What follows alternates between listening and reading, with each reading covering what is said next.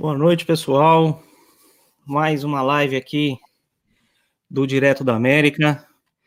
É, mais uma participação aqui do, do grande Diego Bonilha, é, que sempre ajuda aqui a gente a, a tocar os assuntos aqui, os, os, temas mais relevantes aqui da eleição americana, pegando fogo, poucas semanas, para já não é mais um mês, e essas três semanas aí, mais ou menos, vão durar acho que uns 10 anos, né? Porque cada dia é um monte de coisa nova, tá difícil de, de acompanhar, tá difícil de é, ficar a par de tudo, por isso que a gente quer ajudar aqui vocês também a, a se atualizarem, a, a terem o máximo aí de informações sobre esse processo, principalmente agora nessa reta final, né?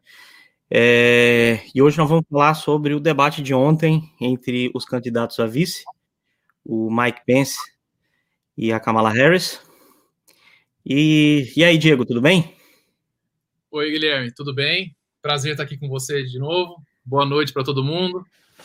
E vamos lá. Legal.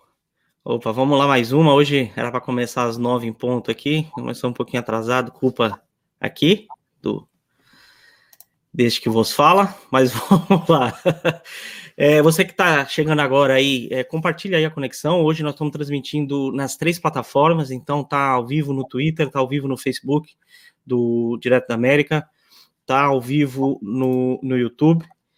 É, vou colocar aqui as redes passando aqui embaixo.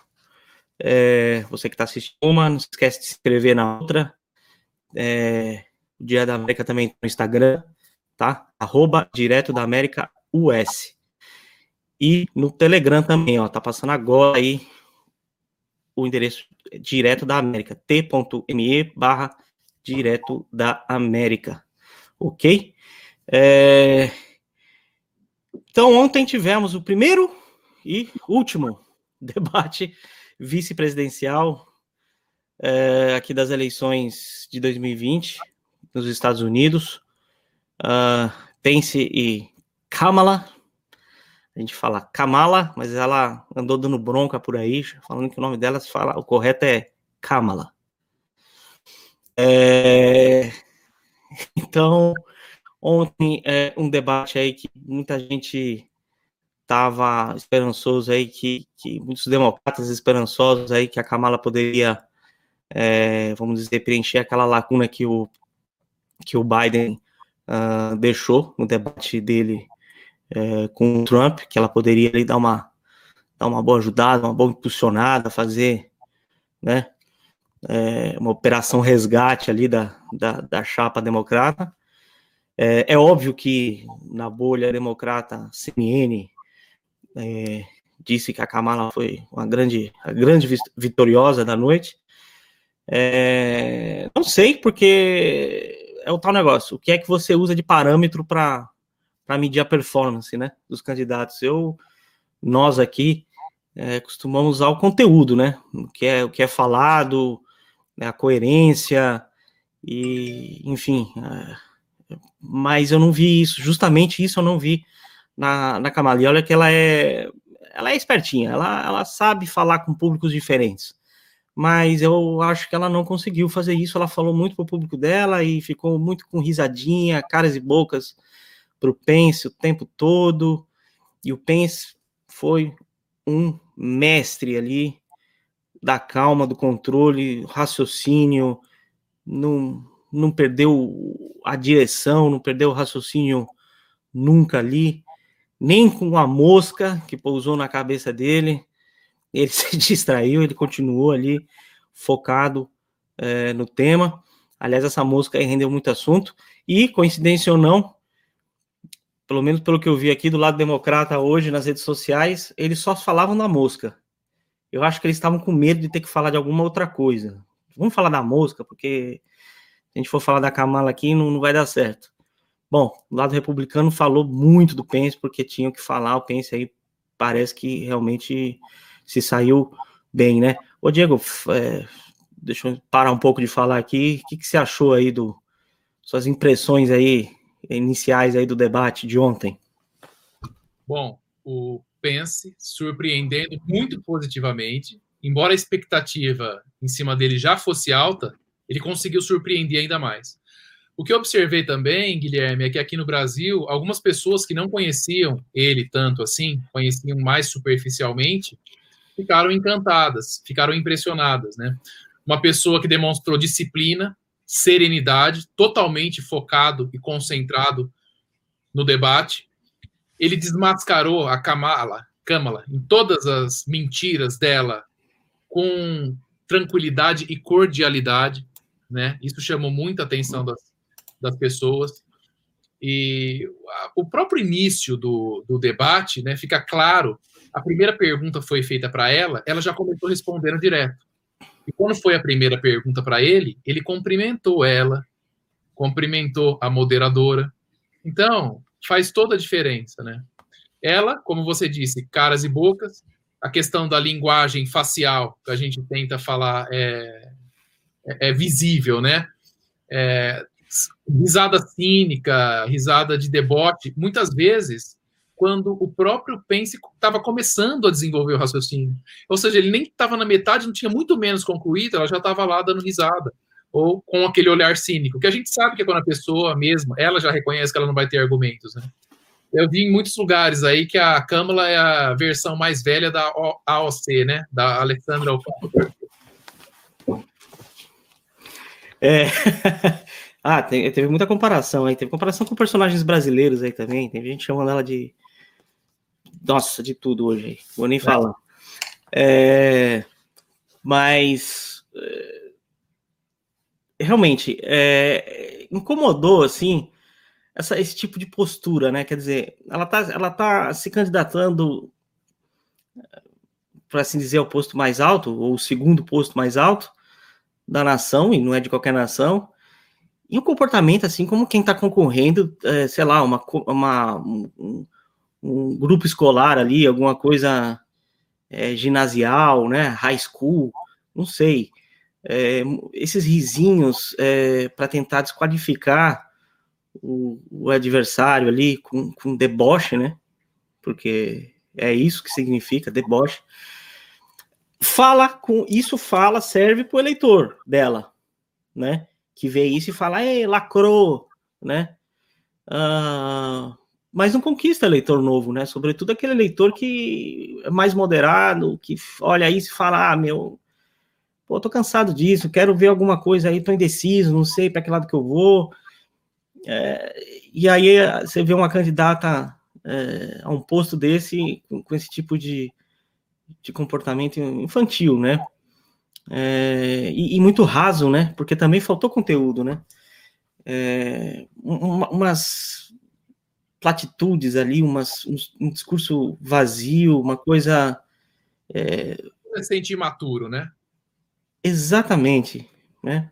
Eu, eu, eu, eu tinha um pouquinho mais de expectativa em relação a ela. É que nem você falou, o, todo mundo tinha uma grande expectativa dele, porque a gente, pelo menos quem, quem acompanha, mas assim, já sabe que ele é um bom orador, que é um cara que sabe conversar muito bem com o público, né? Tem experiência aí de, é, de, de, de, de ministro religioso, de, de radialista, foi governador de Indiana, já foi vice-presidente aí agora, pelos, está sendo, né, vice-presidente aí pelos últimos quatro anos, um cara com uma baita bagagem, né, é, não é um cara de ficar fazendo risadinha, de ficar fazendo piadinha, ele não é conhecido por ser o um engraçadão da turma, nada disso, né, ele é um cara sério, né, fundamentalmente sério, né, e impressão minha, assim, parece ser muito, muito leal, né?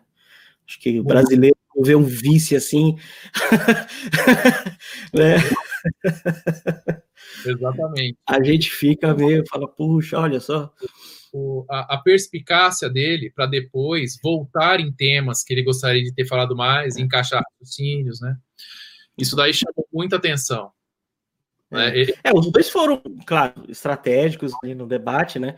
É, tem muita gente tentando, desde o, de, o primeiro debate Trump e Trump-Biden, muita gente querendo, assim, sei lá, é, fazer parecer que, que o debate não, não é um debate. Debate é uma, é uma conversinha, muito. Não é, debate é debate. Né? E, e, e tem estratégia, e tem tática, e tem. É um, é um jogo, né? E, e isso é muito. Para o americano, isso, isso é uma coisa muito séria. Eles aprendem a debater na escola, de criança. Criança aprende a debater. Para aprender a, a defender seus pontos, aprender a se expor em público, é, a, a, lidar com, com, com, opiniões contrárias, é desde criança. Então, debate é um negócio realmente sério, né? E ainda você vê, é, claro, né? É, os democratas aí falando, ai, que indelicado, né? Já, óbvio, né? Que falaram que ele é, mandou ali um mansplaining, uh, que não tem nada a ver, muito pelo contrário, o cara foi, como você disse, super elegante ali, super é, educado com, com, com, a Kamala, mas foi é, combativo. É, né, o negócio ali são dois candidatos. Dois candidatos. Não tem essa de. Incisivo. Se fosse um homem do outro lado, ele teria agido da mesma maneira, não tem nada a ver. É candidato candidato. Né? É, eu não sei como fala no gênero neutro, né? Candidate, candidate, né? Mas, é, e, e, e, ele foi, ele, ele, ele realmente, é, os dois, em alguns momentos ali, é, davam uma escapada da, da moderadora ali, né? Desobedeciam a moderadora, os dois. Isso é absolutamente normal. Não existe um debate na história que isso não aconteça, e é para acontecer mesmo. O debate é isso, é esse jogo mesmo, cada um fazendo o seu ali. O moderador que, que lute, né? O moderador tá lá não é para ter trabalho fácil, não. E, e, e, ele, ele, ele, ele voltava em questões espinhosas ali, que a, que a Kamala tentava evitar, foi contundente em questões ali sem, sem medo, né? Foi, foi vigoroso é, em relação à China, foi vigoroso em relação à defesa da vida, né, na questão do, questão do aborto. Uma frase, aliás, é, é muito, muito emblemática, né, muito forte, né. É, como é que foi agora? Acabou de me fugir a frase. Eu sou pró-vida e não peço desculpas por isso. E, e, não peço desculpas por isso. Acho que isso é, isso é frase de, assim, pra você colocar na parede. Um é. negócio sem medo mesmo, né, sem é, aproveitar. Sem pedir desculpas, né? Afinal de contas. Aqui só para falar uma boa noite aqui para Simone e para o Júnior, que entrou aqui, está falando. Oh, legal. É, seu conterrâneo aí, Guilherme. Mora na Filadélfia, na Grande Filadélfia. Ah, é mesmo? A 25... Upper Darby. Ah, legal. Tô aqui em Montgomery County, pertinho aqui também da, da Filadélfia. Que legal. Legal, legal. É. E somos vizinhos. Deve estar é. tá me ouvindo aqui pela janela. é. É, e Simone também, obrigado aí pela, pela presença. Simone sempre, sempre, sempre aí acompanhando. Pô, legal mesmo. Um abraço pro pessoal do, do Articulação Conservadora lá, o Antônio. Muito bom. E então, é, que mais aí que você. Olha, essa frase dele, eu sou pró-vida e não peço desculpas por isso, isso tem um impacto que a gente sabe enorme, né? É, a questão do, do, do percentual de cristãos do país, salvo engano, mais ou menos 70% dos Estados Unidos é composto por pessoas que se declaram, de algum modo, cristãos. E essa declaração dele pró-vida tem um impacto muito grande. Né? Um outro ponto que me chamou bastante atenção é que a Kamala mentia na cara dura. Né? Inacreditável. Tanto é né, que eu acredito que você também viu, todo mundo que estava assistindo viu, enquanto ela estava fazendo algumas afirmações no debate, na própria timeline do Twitter, estavam correndo os vídeos aonde há pouquíssimo tempo ela estava afirmando justamente o contrário. Né? Principalmente, pegando o gancho aqui da, do Júnior, a questão do falar boa noite também para a Fátima, que entrou aqui e está nos cumprimentando, uh, a questão do, do fracking, né? nunca é demais lembrar, Fracking, na verdade, a gente pode dizer, grosso modo, que é a extração de petróleo e gás natural de rochas em terra firme. Isso tem muito na, na Filadélfia, né? E o Partido Democrata sempre foi contra o fracking, de um modo ou de outro. Sempre com essa história de meio ambiente acima de tudo e de todos, de modo absoluto. E por conta disso, eles têm aquele Green New Deal, que é um projeto de impor várias regras aí a empresas, a, a remodelar toda a questão de energia nos Estados Unidos e tal, né?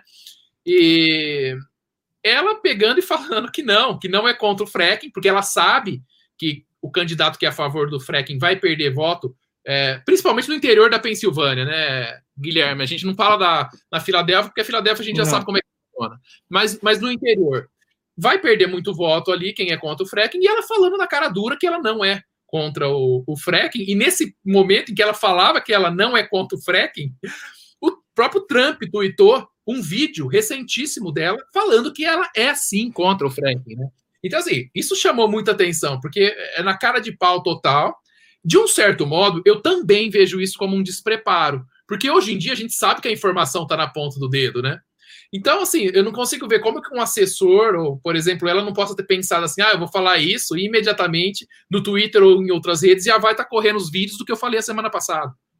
Mas pegou e falou isso daí na, na cara dura, e aí eu achei interessante a tirada do, do Pence, porque imediatamente ele pegou e falou assim: ó, você tem todo o direito à sua própria opinião, mas não tem direito de mudar os fatos. Né? E quando ele falou isso, aí deu para ver que ela até deu aquela mexida na, na, na, cadeira, como quem diz assim, puta, é, é, essa doeu, né? Essa ele, como diz a gente fala, né? Galvão, fala, Tino, sentiu. Diga lá, Galvão. Foi isso aí que aconteceu. Né? Então, essa questão do fracking chamou muita atenção. Claro, ela mentiu em muitas coisas, né? Eu até vi o. Acho que foi a Ana Paula Henkel que tweetou que com quatro minutos de, de fala ela já tinha colocado duas mentiras na fala dela, né? Mas, assim, essa do fracking realmente foi uma coisa que, que, que, que assim, foi O fracking e, e, e, a questão dos impostos, né? É, são duas. É, não é um vídeo, são vários vídeos, ocasiões diferentes. Tanto Biden como a Harris, a Kamala, falando é, esse tipo de coisa. Assim, repetidas vezes. É, a questão do fracking Uh, como você já, já descreveu bem o que é o fracking, mas só para ilustrar ah, o poder disso, gera milhões e milhões de empregos nos Estados Unidos. Parece que são mais de 10 milhões de empregos nos Estados Unidos. 10 milhões. É, só que na Pensilvânia, acho que é de 1 a 2 milhões. É o estado que mais é, que mais lida com essa com esse, com esse método de extração aí de, é, de gás é, de regiões rochosas. Inclusive, eu tive nessa região, até o Júnior que está aqui é, deve conhecer, ali o condado de Carbon, o nome do condado é Carbon, né? É, carbono. é, ali tem a região muito rochosa, tem, tem bastante mineração ali, tem, tem é, extração de é, carvão, mineral, né? Uh, geração de energia, um negócio muito, muito importante. Não só pelos empregos que gera, mas a, a energia que fornece. Quer dizer, os Estados Unidos, se você tira esse tipo de, de energia, boa parte da economia americana para. Para, porque não tem energia. Como que você, é, como que você faz uma economia como essa americana rodar sem, sem fontes de energia sólidas, é, robustas? Não adianta, cara. Energia é, é, é, ótimo que tenha energias renováveis e painéis solares e eólica, etc. Isso é, isso é muito bom. Isso não está proibido nos Estados Unidos. Ninguém está proibido de fazer isso. Indústria está proibida.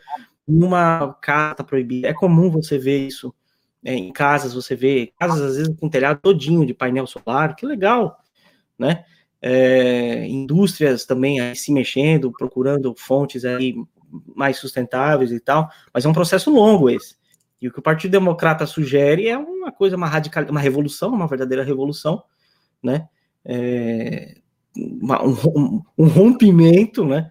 Da, da, da, da, estrutura atual, quer dizer, você acabar com os combustíveis fósseis, né? Tem, tem das fontes fósseis. Você tem vídeo do Biden falando isso. Né? Rolou na timeline ontem, quando você falou.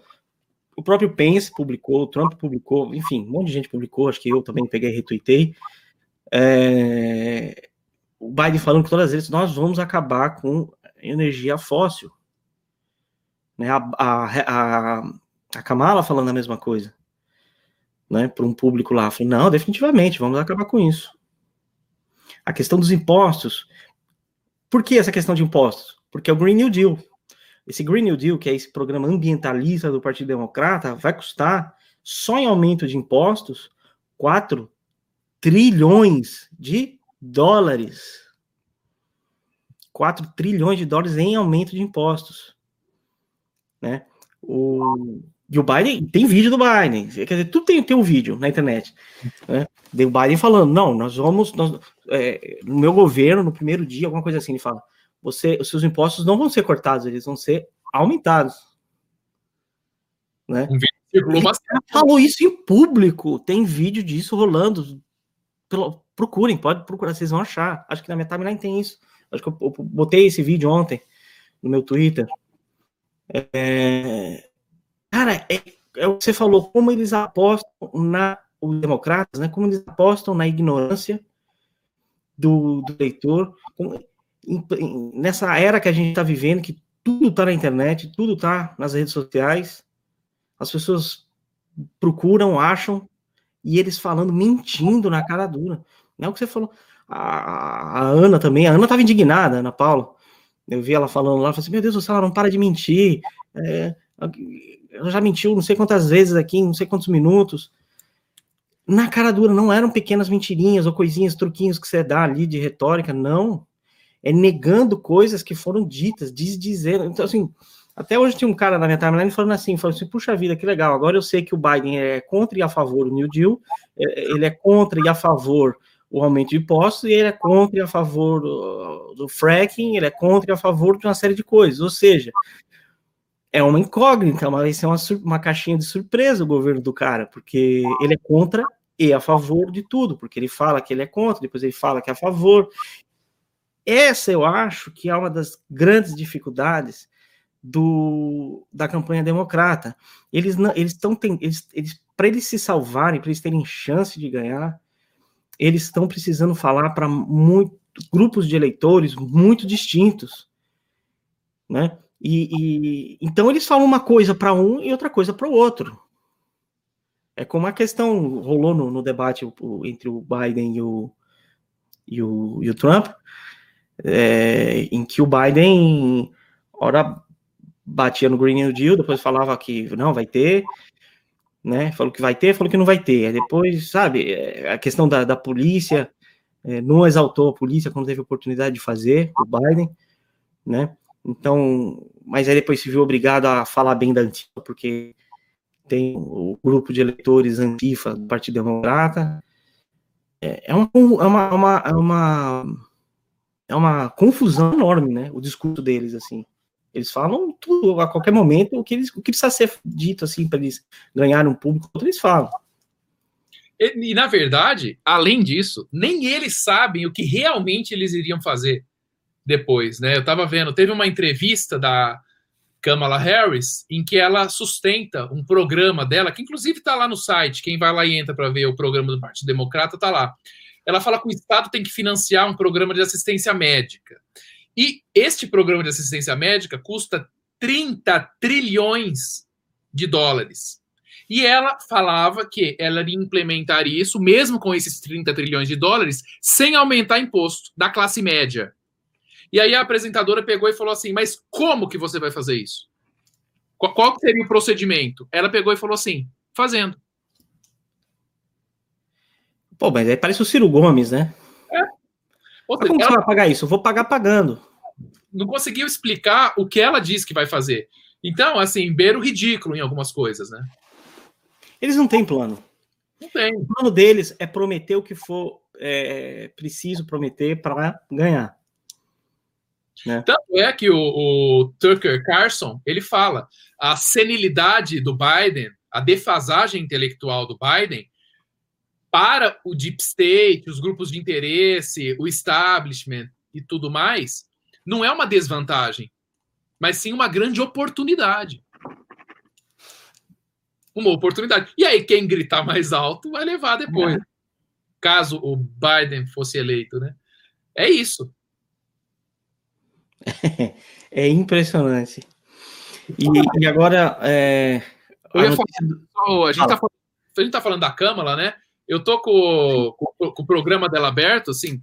As ah, pessoas sabem que ela é bem de esquerda, né? Todo mundo sabe, mas só para ficar claro, ela apoia que assassinos votem de dentro da prisão, porque ela fala que o encarceramento não pode tolher o direito natural ao voto, é exatamente isso que ela fala. Ela, ela apoia esse financiamento do, de, de assistência médica pelo Estado, que custa 30 trilhões de dólares. 30 tri. E não fala como que vai ser feito. A questão do banir o frete, proibição de canudos plásticos. Ou seja, olha o que está acontecendo. A pessoa está preocupada em proibir canudos plásticos. Ela fala que, por ordem executiva, ela vai proibir fuzil. Ela fala que isso não atenta contra a segunda emenda. Né? E fala que vai eliminar progressivamente o seguro de saúde privado. Né? Sem falar que ela já andou falando aí também, e está também no, no programa de governo, questão de restrição de liberdade religiosa. Não fala como que vai fazer isso, mas fala em restrição de liberdade religiosa. Além de falar que vai acabar com o presídio privatizado, vai fronteira 100% aberta, e aborto sem limites, né? Ontem, inclusive, né, Guilherme, o... perguntaram para ela do aborto, né? E aí eu vi que ela meio que se esquivou e falou assim: ah, eu sou a favor do mais ou menos o meu, meu corpo, minhas regras, né? É basicamente isso, né? A, ah, legalização da maconha, né? Como quem diz, por que não? Por que não estamos é. surpresos com essa pauta da esquerda, né? É, teve uma hora que ela começou a disparar um monte de tópicos, assim, é, é começou a falar o chavão assim, para ficar registrado, para pessoas que estão em casa ouvirem, assim, ela já estava no final do tempo dela, já tinha passado o tempo dela, e ela começou a gritar as bandeiras, assim, né, e aí ela, ela falando, né, maconha, não sei o quê, pá, pá. É, porque no fim o que resta para eles é, é, realmente acenar pro, pro, pro eleitor radical, né. E nem e... parecia, né? Vendo o debate, nem parecia que ela foi uma das maiores críticas do Biden nas primárias, né? Ah, chamou ele de racista, né? Sim. Ela chamou o Biden de racista e hoje. Ah, não, veja. Não, mas é, que, é, é o que a gente está falando aqui. Eles são campeões em dizer e desdizer. É, eu falei, mas agora não. Ele era racista, mas não é. Né? Agora você vê esse negócio da, da questão da saúde, né? Que é um negócio, é, é realmente um assunto muito delicado aqui nos Estados Unidos. Uh, a gente tinha, ou tem ainda, o, o Obamacare, né? Ele já tá capenga, já tá uma, uma perna já está mancando, porque o Trump já, já, já tirou pelo menos um dos pontos aí mais é, que mais machucava mesmo o americano, que era a obrigatoriedade. O Obama, o plano de saúde do Obama, que é um negócio tão bom que você é obrigado a ter. Se você não tivesse, você é, seria punido no seu imposto de renda, porque na declaração de imposto de renda você tinha que fornecer os dados do, do, de, do seu plano de saúde e tal, não sei o quê. Se você não fornecesse, você seria é, punido no, no, no, no, quanto você teria que pagar de imposto de renda. É, a, a, lógica magnífica deles é: se todo mundo tiver, vai ficar mais barato para todo mundo. Só que com isso você força quem não quer, não pode, não precisa ter, como é comum aqui nos Estados Unidos, o pessoal mais jovem realmente não tem. Eles não têm necessidade de ter. É, e eles não podem ter. É jovem que ganha, assim, mínimo, sabe? Não, não, não, dá. E aí você começou a brigar, justamente, quer dizer, você obrigar o mais rico a ter, ou a classe média a ter, ele já tem. Então, ok. Agora, o que, o que acabou acontecendo com o Obamacare foi justamente obrigar os, os que não podiam ter, que continuam sem poder ter, sem poder pagar, né? E, e aí, esse dispositivo da obrigatoriedade que é o individual mandate, ele tirou. Agora o restante do plano está na Suprema Corte, né? O restante, o plano ainda está aí, né? O Obamacare ainda está aí. É, o, o, Trump já fez aí um pré-anúncio do que, do que pode vir a ser o, a proposta dele. É, ele, ele, ele, ele, acho que até deu um nome, acho que chama America First Healthcare, uma coisa assim, Exatamente. Assim, né? e, e, e que uma, uma, redução média aí de 60% no, nos preços dos, dos, do, dos prêmios dos, dos planos de saúde, redução de 60%, é, com base no Obamacare, né? É, sem é, estatizar o sistema, como defende o Partido Democrata, como defende a ala radical do Partido Democrata, que é que está elaborando o plano de governo do, do Biden e da Harris. Né? O Bernie Sanders está redigindo muita coisa ali no plano de governo do Biden. E quem é o Bernie Sanders, né? É, então, aliás, até isso é uma outra contradição deles, né? Assim, pô, você é socialista? Pergunta para o Biden, é, não, eu derrotei o socialista, né, derrotei o Bernie nas primárias. É, mas o, o Bernie está trabalhando para você agora, está na sua campanha ajudando a desenvolver o, o programa de governo, né? É, eles realmente acham que as pessoas não, não sabem disso, né? E, e, essa questão aí do, do, do seguro-saúde é complicada, porque o sistema americano, ele é complicado. Ele é todo particular, ele, ele, ele é caro, ele é, é difícil, uh, só que é o seguinte, ele é um sistema de saúde que é, desenvolve muita pesquisa médica, é, é extremamente inovador, é, de ponta a ponta, de pesquisa de medicamento, vacinas, equipamentos médicos, procedimentos médicos, uh, é um negócio fenomenal, né? Não só as universidades produzem conhecimento, não só os próprios laboratórios, eh, farmacêuticos, etc., produzem conhecimento, como a rede privada hospitalar, médica, americana, é um grande centro, é um enorme centro de desenvolvimento de, de, de inovação médica, sabe? Coisa que custa trilhões de dólares. E os caras querem simplesmente estatizar esse negócio, transformar público, fazer disso um SUS.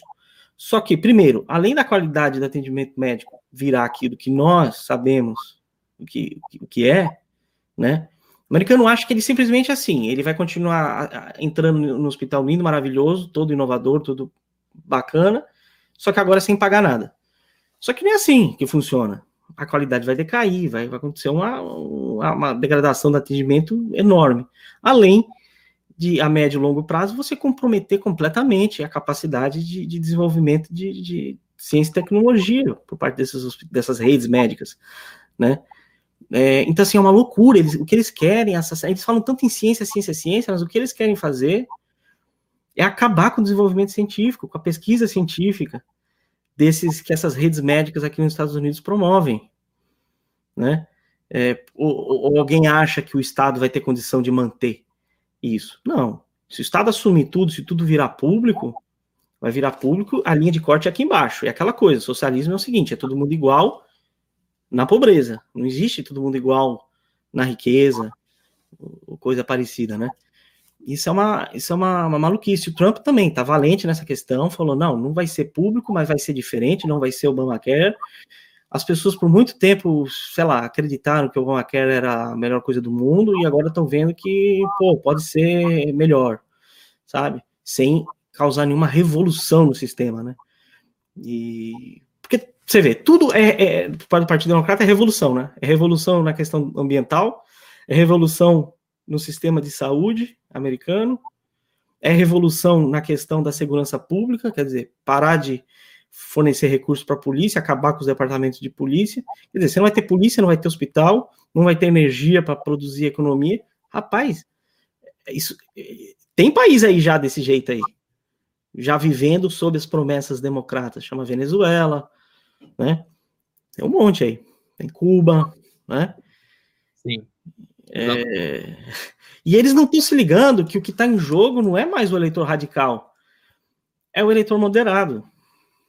Que eu acho que o Pence ontem conseguiu falar diretamente. Até a gente conversou na análise que a gente fez aqui passada, da outra live, eu, você e o, e o Barreto, que na, na, naquele debate, acho que nem o Trump ganhou eleitor novo, e, e, o Biden ainda, além de não ter ganho, perdeu porque ficou jogando para dois times ao mesmo tempo, os radicais e os moderados. E aí nenhum nem outro gostou. Uh, nesse debate, eu vi o Pence conseguindo falar de maneira, olha, bem eficiente com esse eleitor moderado, inclusive com o eleitor democrata. Eu acho que ele pode pegar eleitor aí democrata que tá, aquele eleitor que eu chamo de eleitor não convicto, né? Aquele eleitor que, ah, acho que eu vou votar no Biden, sei lá, mas, mas vamos ver. E aí, de repente, nesse vamos ver, ele ouviu o que o Pence falou e falou, opa. É. O, eu ia fazer um comentário rapidinho sobre o America Não, pode, ser, pode ser demoradinho, porque eu falei é. pra caramba aqui. Eu um comentário sobre o, o plano que o Trump quer propor, justamente para cumprir a promessa do repeal and replace Obamacare que ele fazia. Mas antes, eu só vou fazer um parênteses aqui rápido para comentar aqui. A Simone está falando que ela leu essa semana e que eu também li, e vai no encontro exatamente no que você, no que você mencionou, que a gente falou no começo dessa live. Ela está falando: ó, eu li nessa semana um post de alguém que dizia que queria saber o que os ambientalistas farão ou falarão quando as baterias dos carros elétricos começarem a ser descartadas. Veja, é exatamente o que a gente estava falando da postura da Kamala, né? Uma adolescente, pergunta, Simone. Uma adolescente imatura que aí vai e tenta expressar os desejos da cabeça dela, que muitas vezes, pelas próprias leis do universo, não tem como ser implementado. E aí ela vai lá e tenta bater nessa tecla. Acontece isso aqui. Quer dizer, o que, que eles vão falar quando der esse problema com a bateria? É isso aí, é, é o problema da irresponsabilidade, que é o que a gente falou. O, o ele trabalha com propostas, projetos concretos. E sempre coerente com aquilo que eles sempre propuseram anteriormente. Da Kamala e do Biden é esse Deus nos acuda cada hora de um lado, e não bastasse isso, são coisas que na prática não teriam como ser concretizadas, né? Aqui rapidinho também, o Júnior perguntou é, quando creem que a Amy Barrett será efetivada? Eu achei muito interessante, porque o, o, os democratas queriam, porque queriam, porque queriam, porque queriam, usar o fato de que dois ou três senadores pegaram Covid para suspender todas as sessões e não ter a nomeação dela. E aí eu vi que o líder lá pegou e falou assim: não, tudo bem, nós vamos suspender tudo, só vai ter, então, uma sessão para discutir a nomeação dela. Sensacional, né? É, o, é Chuck Schumer, né? Como é que é a pronúncia Chuck do... Schumer. Chuck, Chuck Schumer, democrata lá, né? O líder democrata. É. Não, vamos suspender tudo, tem três senadores que estão com Covid, é um absurdo. Veja, eles falaram, não, tudo bem, quer suspender tudo, a gente suspende. Mas, de qualquer maneira, a sessão para confirmar ela vai ter. E bola para frente. Não, vai ter, tá programado agora dia 12, segunda-feira, né? Dia 12, acho que é segunda-feira. É, segunda Começam os procedimentos, né?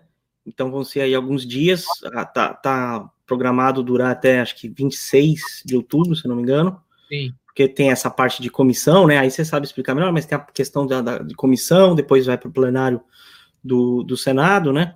Depois é. passa para essa comissão, tal, não sei o que, no plenário rapidinho, pum, é um dia. Mas é, tem todos esses dias de audiência e de show, né? Aqueles dias que, que são feitos aqueles questionamentos, aquelas questionamentos não, né? Aquelas verdadeiras sessões de humilhação pública, como foram feitas contra o Kavanaugh, né?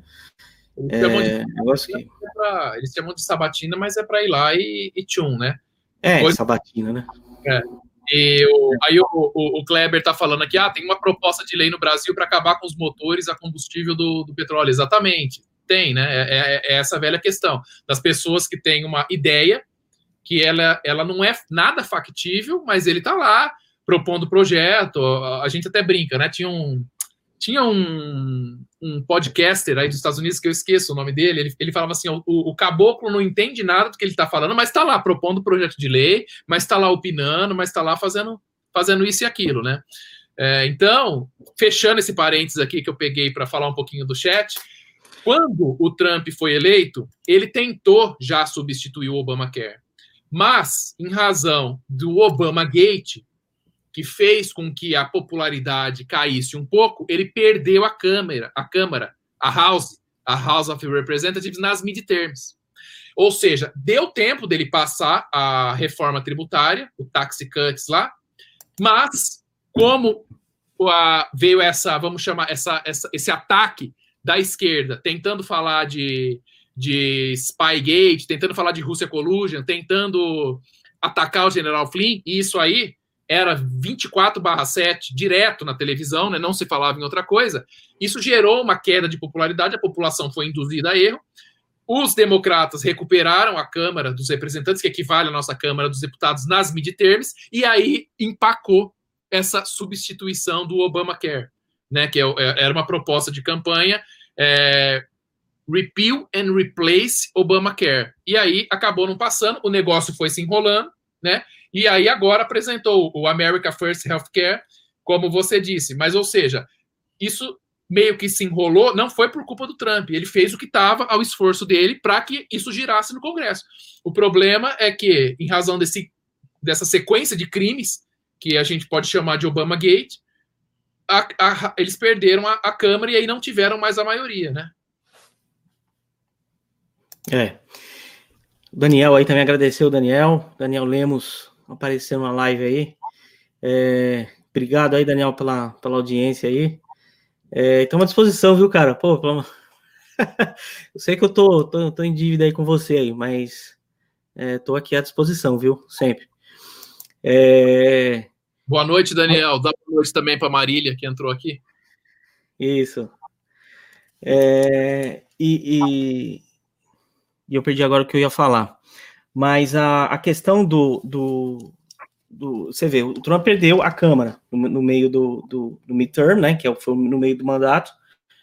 É, agora a gente tem que é, preparar, vai tentar ver o que vai acontecer aí. É muito difícil prever, a gente já discutiu isso em outras lives. É, essa questão de Senado e Câmara aqui nos Estados Unidos é muito complicado, porque você está sujeito a questões muito ali peculiares. Por exemplo, ontem eu estava vendo aqui que o candidato democrata ao Senado pela Carolina do Norte o, de, o democrata lá tá, vai ter que responder uh, no, no, no, em âmbito militar, porque ele era um militar, uh, questões aí pessoais de, de, de, enfim, o cara andou pulando a cerca aí, parece, e, e aí isso aí tem que responder por ele ter sido militar na ocasião tal, e ter mentido, sei lá, coisa desse tipo. Então tá complicado, a corrida lá já estava mais apertada. É, bom, nesse caso pode ajudar o candidato republicano, é, mas tem muita peculiaridade aí em, em, em, disputas desse tipo. E fica aquela. Aliás, essa semana, até o Direto da América, eu postei lá no Direto da América o, uma notícia de que um senador aqui da Pensilvânia, o Pat Toomey, é o único. Cada estado aqui tem dois senadores, né?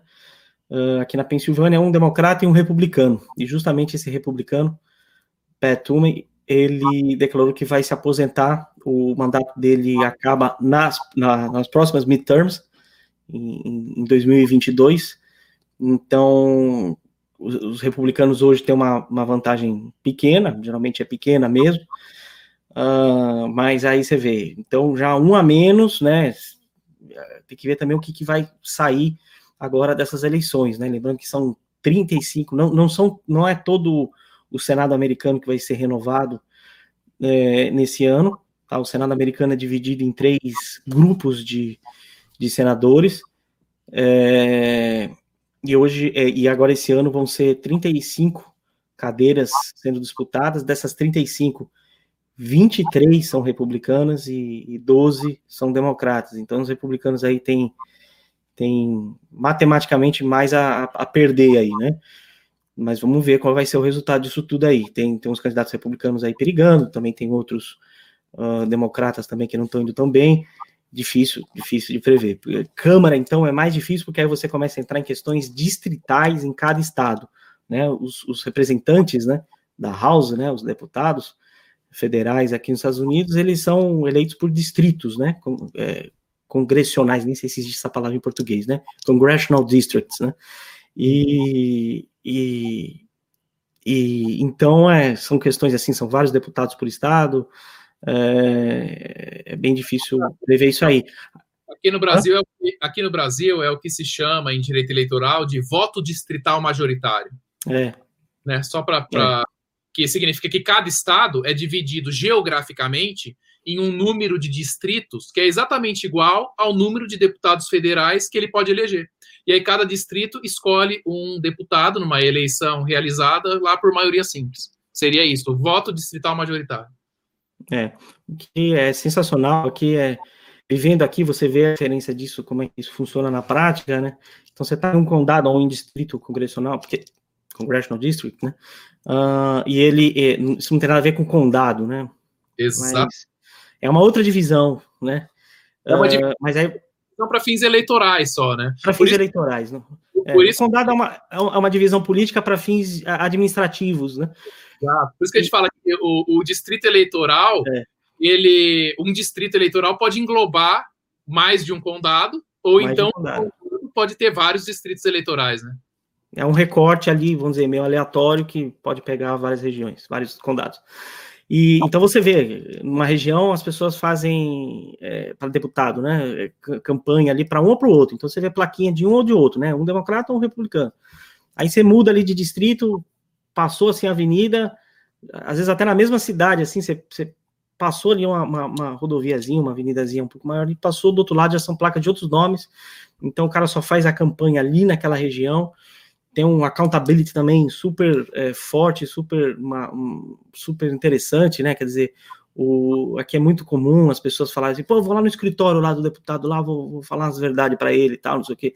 Porque o cara tá muito próximo, né? Ele é, um, ele é um representante ali, vamos dizer, da comunidade, ele não é aquele cara que a gente votou nem lembra mais, fala, pô, votei no deputado federal aí no Brasil, tal, eu nem lembro de onde ele era, se ele era de São Paulo, se ele era de Mococa, se ele era de Guarujá, e, é uma bagunça, né? E, um negócio, você é da capital, votar num cara que de repente é, sei lá de onde, do estado, não vai te representar, né? é óbvio que ele não vai te representar. E isso aqui é, é muito interessante, mas dificulta na hora de fazer uma análise, assim, de ver o que, que, o que, que vai sair, né? Disso aí. Você falou do, do accountability aí, que a gente poderia traduzir de um modo é. geral como responsabilidade, embora seja mais isso, né? Mas aí está o exemplo do uma outra face do, do accountability é a possibilidade de recall, né? Recall. De ser retirado a, aquela pessoa que, que foi eleita, mas que não está cumprindo a, a, as condições. Inclusive, nos Estados Unidos tem até o recall de juízes. É, juízes estaduais, né, que no Brasil seria juiz de direito, aí, em sua maioria, em grande parte, eles são eleitos e tem a possibilidade do recall de juízes. Veja, o, o, não é que o juiz fez alguma ilegalidade, não é que ele se tornou impopular. Se ele for impopular, o pessoal preenche lá um abaixo assinado, dependendo de um determinado número de assinaturas, para mandar isso aí para recall, né? E aí tem gente que pensa assim, ah, mas é difícil tal. Veja, num passado relativamente recente, teve recall do governador da Califórnia, né, Guilherme? Ah, é? Veja, o... é, é, é. E, e tá agora rolando uma campanha para fazer um recall em cima do, do Gavin Newsom, que é o atual governador da Califórnia. É. Por conta da situação lá na Califórnia também, né? O fato de ser esse voto distrital permite isso, né? Permite que se acompanhe de perto. É. Não, isso, isso existe aqui, é muito, é muito comum. Até perfis de grupo, assim, de bairro, não sei o que, às vezes você vê o pessoal lá levantando uma abaixo assinada, aí, vamos tirar o cara. Assim, vamos tirar o cara. Não é golpe, não, é é realmente um mecanismo é, constitucional que existe aqui que é, é, fantástico. O cara, se o cara não anda na linha do começo ao fim. E, e, a diferença, né? Impeachment ocorre quando a pessoa que ocupa o cargo cometeu alguma ilegalidade, normalmente um crime. Isso é o impeachment, né? Não tem nada a ver com o recall. O recall ele se tornou impopular. Como você disse, é o melhor exemplo, né? Vamos tirar o cara. Não precisa de fundamento, precisa da votação que vai lá e tire, né? É uma manifestação uma, é, popular significativa ali, tantas assinaturas, uma porcentagem tal do eleitorado, já está já, já tá claro que ele não está atendendo a, aos anseios populares ali, então não, não cabe nem justificativa, é, né? O povo não é isso. E, não, muito, muito, muito bom isso aí. Agora, é, tem a questão aqui da fraude, né? Que, que é, são notícias aqui diárias é, é, impressionante, acho que só hoje eu vi umas três de, de cédulas jogadas fora aí no lixo, é, cara, gente recebendo cédula no nome do, do avô, hoje eu vi um desse, o cara recebeu o nome, é, duas cédulas, do nome do avô e da avó dele, que já morreram há mais de 10 anos. É, quer dizer, você pode abrir um envelope lá, preencher, assinar e devolver, né? Eu estava organizando, eu tava organizando, eu estava organizando essas notícias todas de fraude, que eu ia fazer uma thread sobre ah, isso. Que bom. Chegou um momento que eu não, vi que não dá para acompanhar todas, porque todo dia tá saindo vídeo. hoje, hoje hum. teve um funcionário dos Correios de New Jersey que preso, né? Porque estava manipulando e se desfazendo de cédulas. Né? Tá demais, tal. Tá, a questão dessa fraude já ganhou o país inteiro, né? A gente já pode dizer é. isso aí. E por que isso, né? Quer dizer, é, é questão de voto é, por correio é um negócio que sempre existiu nos Estados Unidos, não é esse essencialmente o problema, mas é a universalização desse modelo, porque essa era só mais um jeito de você votar, esse era só mais uma, uma maneira de você poder votar. Mas as pessoas ainda iam muito para os locais de votação no dia da eleição, ficavam naquelas filas e tal, como no Brasil. E então você é, era muito dividido. Você recebia um pouco por correio, né, uma parte pelo correio, outra parte voto presencial. É, tem estado até que o voto era eletrônico, tem estado que o voto é, é, é por urna, é, é, por cédula. E as eleições aqui nos Estados Unidos a gente não cansa de dizer, né? São 50 regras eleitorais diferentes, porque cada estado tem a sua, a sua própria regra eleitoral, não existe uma regra federal. Uh, então é, é, bem, é bem complexo realmente. Mas com essa questão de, de pandemia, de coronavírus, os democratas falaram: opa, temos uma, uma, uma brecha aqui, hein? E se a gente aí fizer uma campanha? Porque sempre teve, claro, uma, um, um, certo é, prejuízo de votos com esse, essa modalidade de votos. Sempre teve um pouco de travia, de fraude até, tipo de coisa. Mas sempre muito limitado, porque o volume é limitado. Agora, como você universalizou esse sistema, e, e esse ano praticamente todo mundo vai votar desse jeito, praticamente, é um negócio absurdo. É, e o correio americano, o correio público, que é o único autorizado a fazer o transporte desse tipo de, de, de cédula, está passando também por dificuldades, está meio capenga, não está igual o correio brasileiro, mas está não tá legal, entendeu? Então, assim, tem muita encomenda assim extraviada, eu mesmo já tive encomenda extraviada aqui, então uma coisa é, é extraviar encomenda, correspondência, propaganda, sei lá, né? Já é relativamente grave, mas é, extraviar voto, né? E agora sendo feita dessa maneira universal, né? Quer dizer, tem estado que está proibindo o voto presencial, vai ser tudo por correio. Então, quando a gente ouve, eu, eu ouço aqui, eu vejo uns, uns, uns casos aqui, é, ó, ó, vou até pegar um aqui, ó, vou pegar um aqui que eu ainda não vi, tá? Ó, acabou, saiu a, 19 minutos. Saiu a 19 minutos. Uh... Tá. Ó, 58 mil.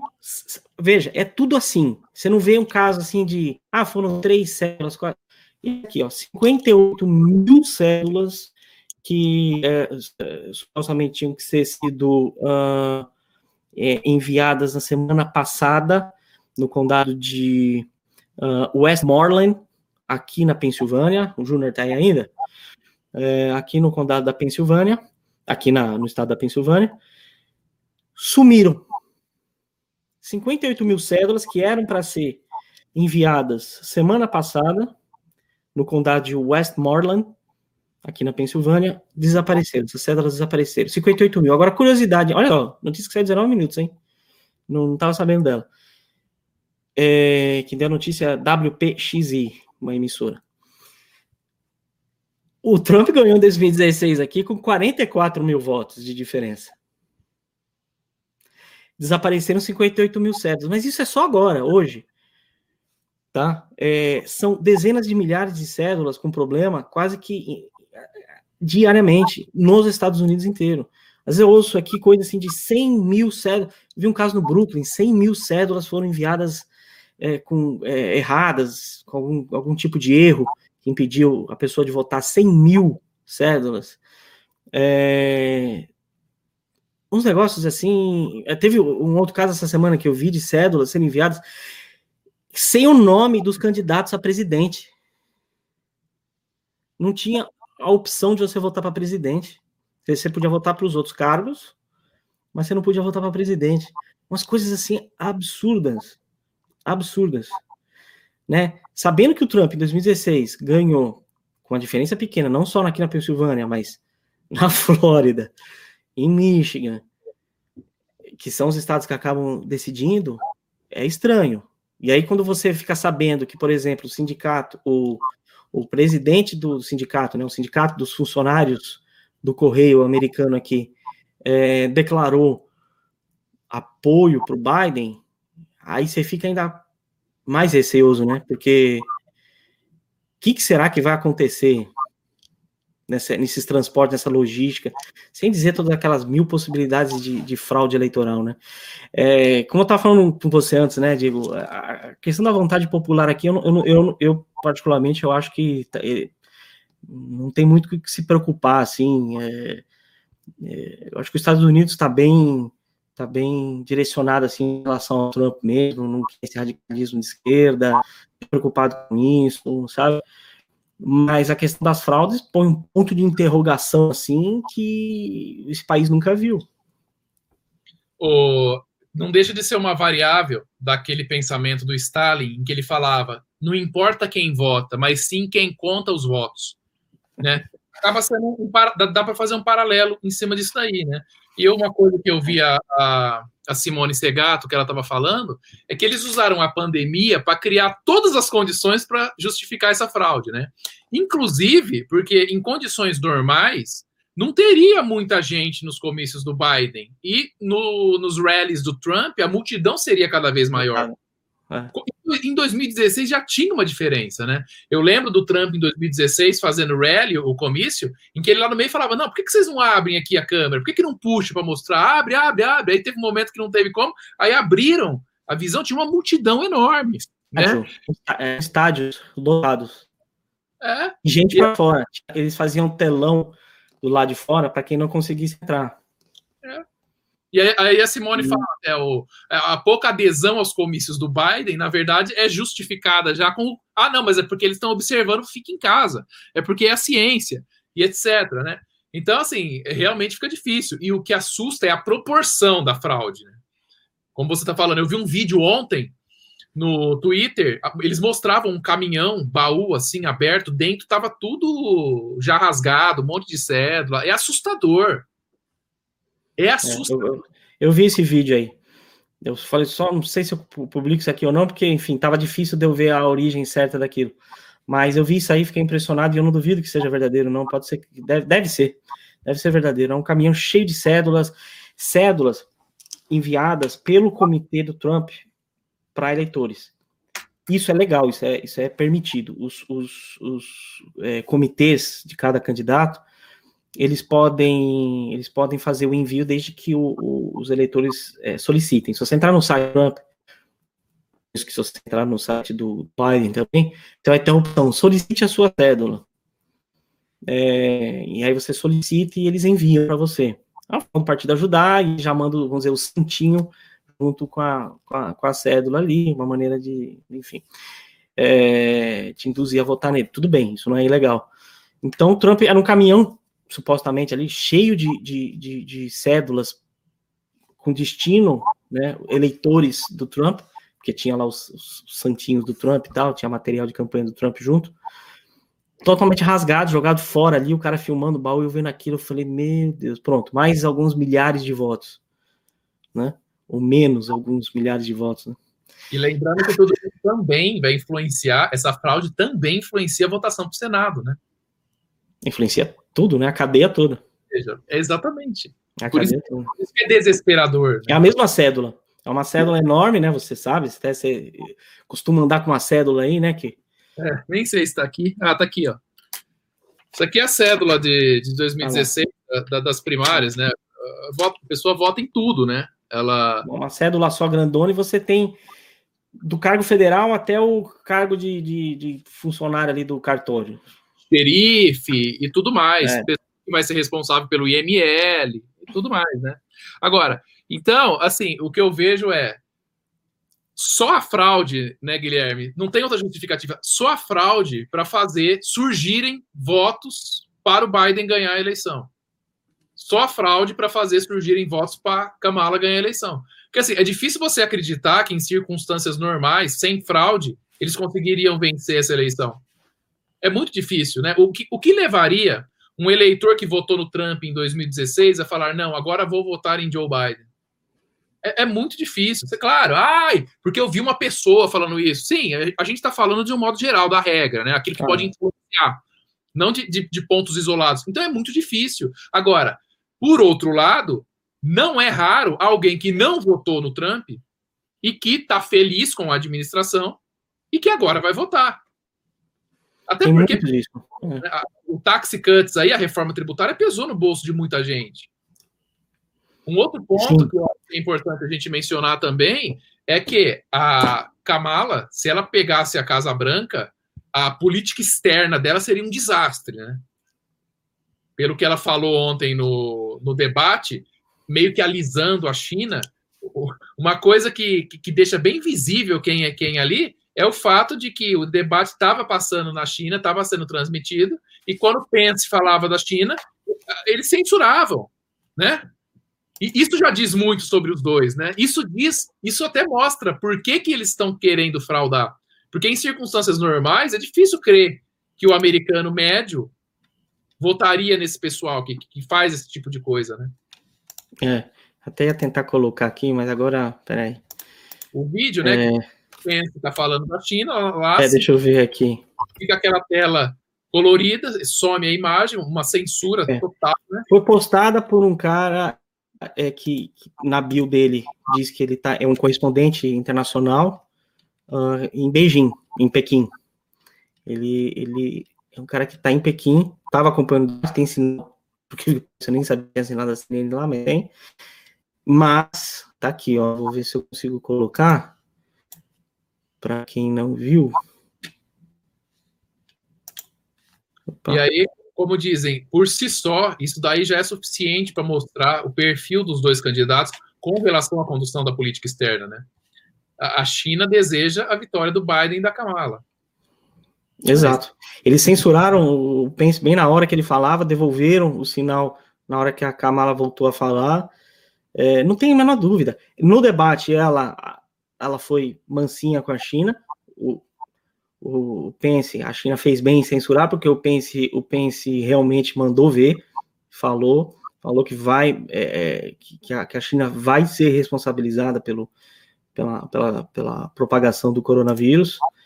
É, e no fim, eu acho que isso foi, esse foi um dos maiores tiros no pé, esse assunto ter surgido, um maior é, prejuízo para o Partido Democrata, porque o, já saíram várias pesquisas, uma delas eu até resgatei na minha timeline é, ontem, uh, da, da Pew Research, é, que mostra que nada menos do que 78, isso é uma pesquisa de agosto, nada menos que 78% dos americanos querem que a China seja responsabilizada. Então, quando você vê, veja, não é uma maioriazinha simples, 78%. o Instituto também não é nenhum instituto é, do Trump ou qualquer coisa assim. Uh, muito pelo contrário, até. E mostrou 78%. Quer dizer, o, o, americano, até o democrata, ele, ele quer que a China pague por isso. E aí acaba lá e fala: não, veja bem, culpa do Trump, não é culpa da China. Quer ver? E, e numa outra pesquisa também, tem uma outra pesquisa em que mais de 70% dos americanos, eles mostram que eles têm uma visão negativa com relação a, ao modo como a China joga na política internacional, né? Exatamente. Pera aí, deixa eu só... eu me atrapalhei na janela aqui. É... Aqui.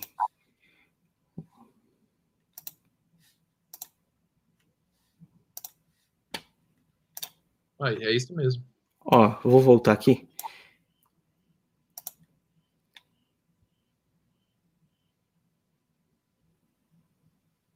Ó, sai o sinal. No sinal.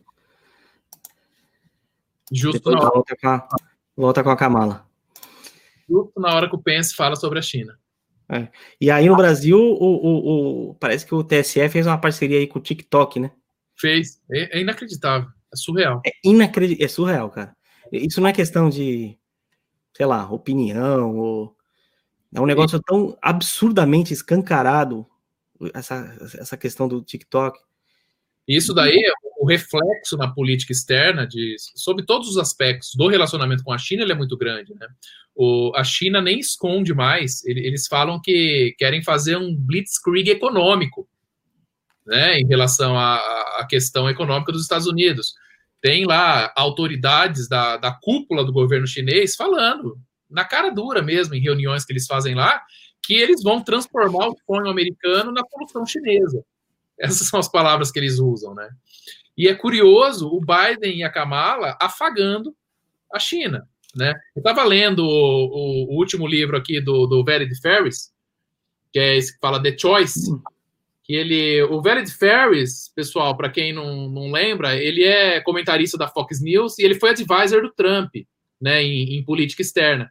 E aí aqui ele explica a diferença da política externa do Trump para o Obama Biden, né? Porque o, o Biden resgataria aquele multilateralismo da política externa, né? O, veja, o, o, Trump fala America First, America First não é América sozinha, né? Ele fala quando os Estados Unidos crescem, o mundo também cresce. America First é ele colocar os interesses dos Estados Unidos em primeiro lugar, assim como ele espera que os outros presidentes também coloquem os interesses dos respectivos países em primeiro lugar.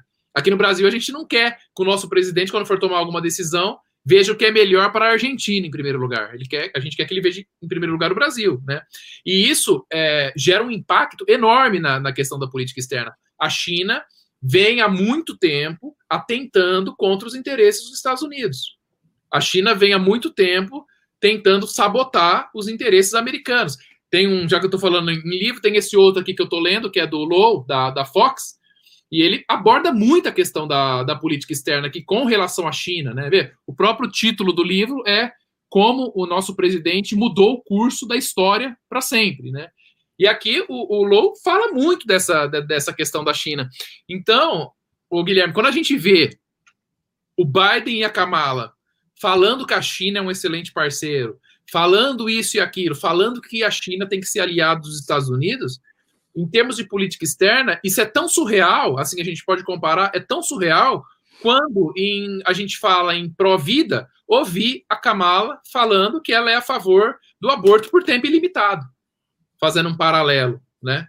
Para quem busca uma política conservadora, para quem busca uma política baseada nos interesses da nação, é tão absurdo quanto, no aspecto pró-vida, do mesmo jeito que é absurdo para quem é defensor do pró-vida, ouvir ela falar que o aborto pode ser até o final, porque é o direito da mulher, ou seja, mesmo perto dos nove meses pode ter. É tão absurdo isso, como para quem defende a política internacional correta, ouvir Biden e Kamala falando que eles têm que ser aliados à China e que serão aliados uns dos outros. Né? Eu vi muita gente, eu vi alguns analistas, vários, falando que, de, de ontem para hoje, né? Falando o seguinte: que a, o, o, narcisismo e o ego da Kamala levariam os Estados Unidos para a Terceira Guerra Mundial se ela se tornasse presidente.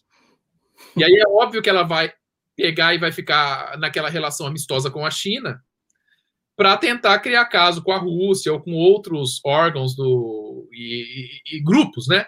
Do Oriente Médio, né? Já que eu falei no livro, né? Aqui mesmo no, no, no livro, o Velho de Ferris explica que o, esse acordo de Abraão aí, né, na, na, política internacional, essa pacificação de Israel com outros estados que são árabes, né, dentro dos 22 estados árabes, isso já poderia ter acontecido antes, mas não aconteceu, porque haviam forças ali dentro da Casa Branca, na gestão Obama, que atendiam o lobby de grupos do Oriente Médio que não desejavam que esses acordos acontecessem.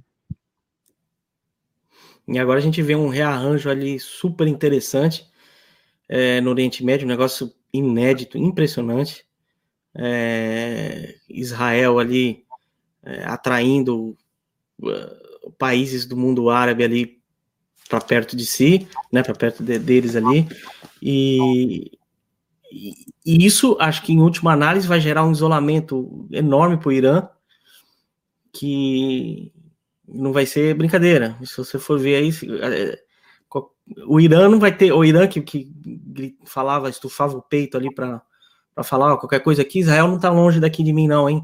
Qualquer coisa eu acabo com eles ali, devasto eles, olha, pode ser que eles recebam até bomba de irmãos muçulmanos ali, que Aí. hoje estão tão, tão se alinhando de maneira diferente, porque também estão cansados desse tipo de, de política do Oriente Médio.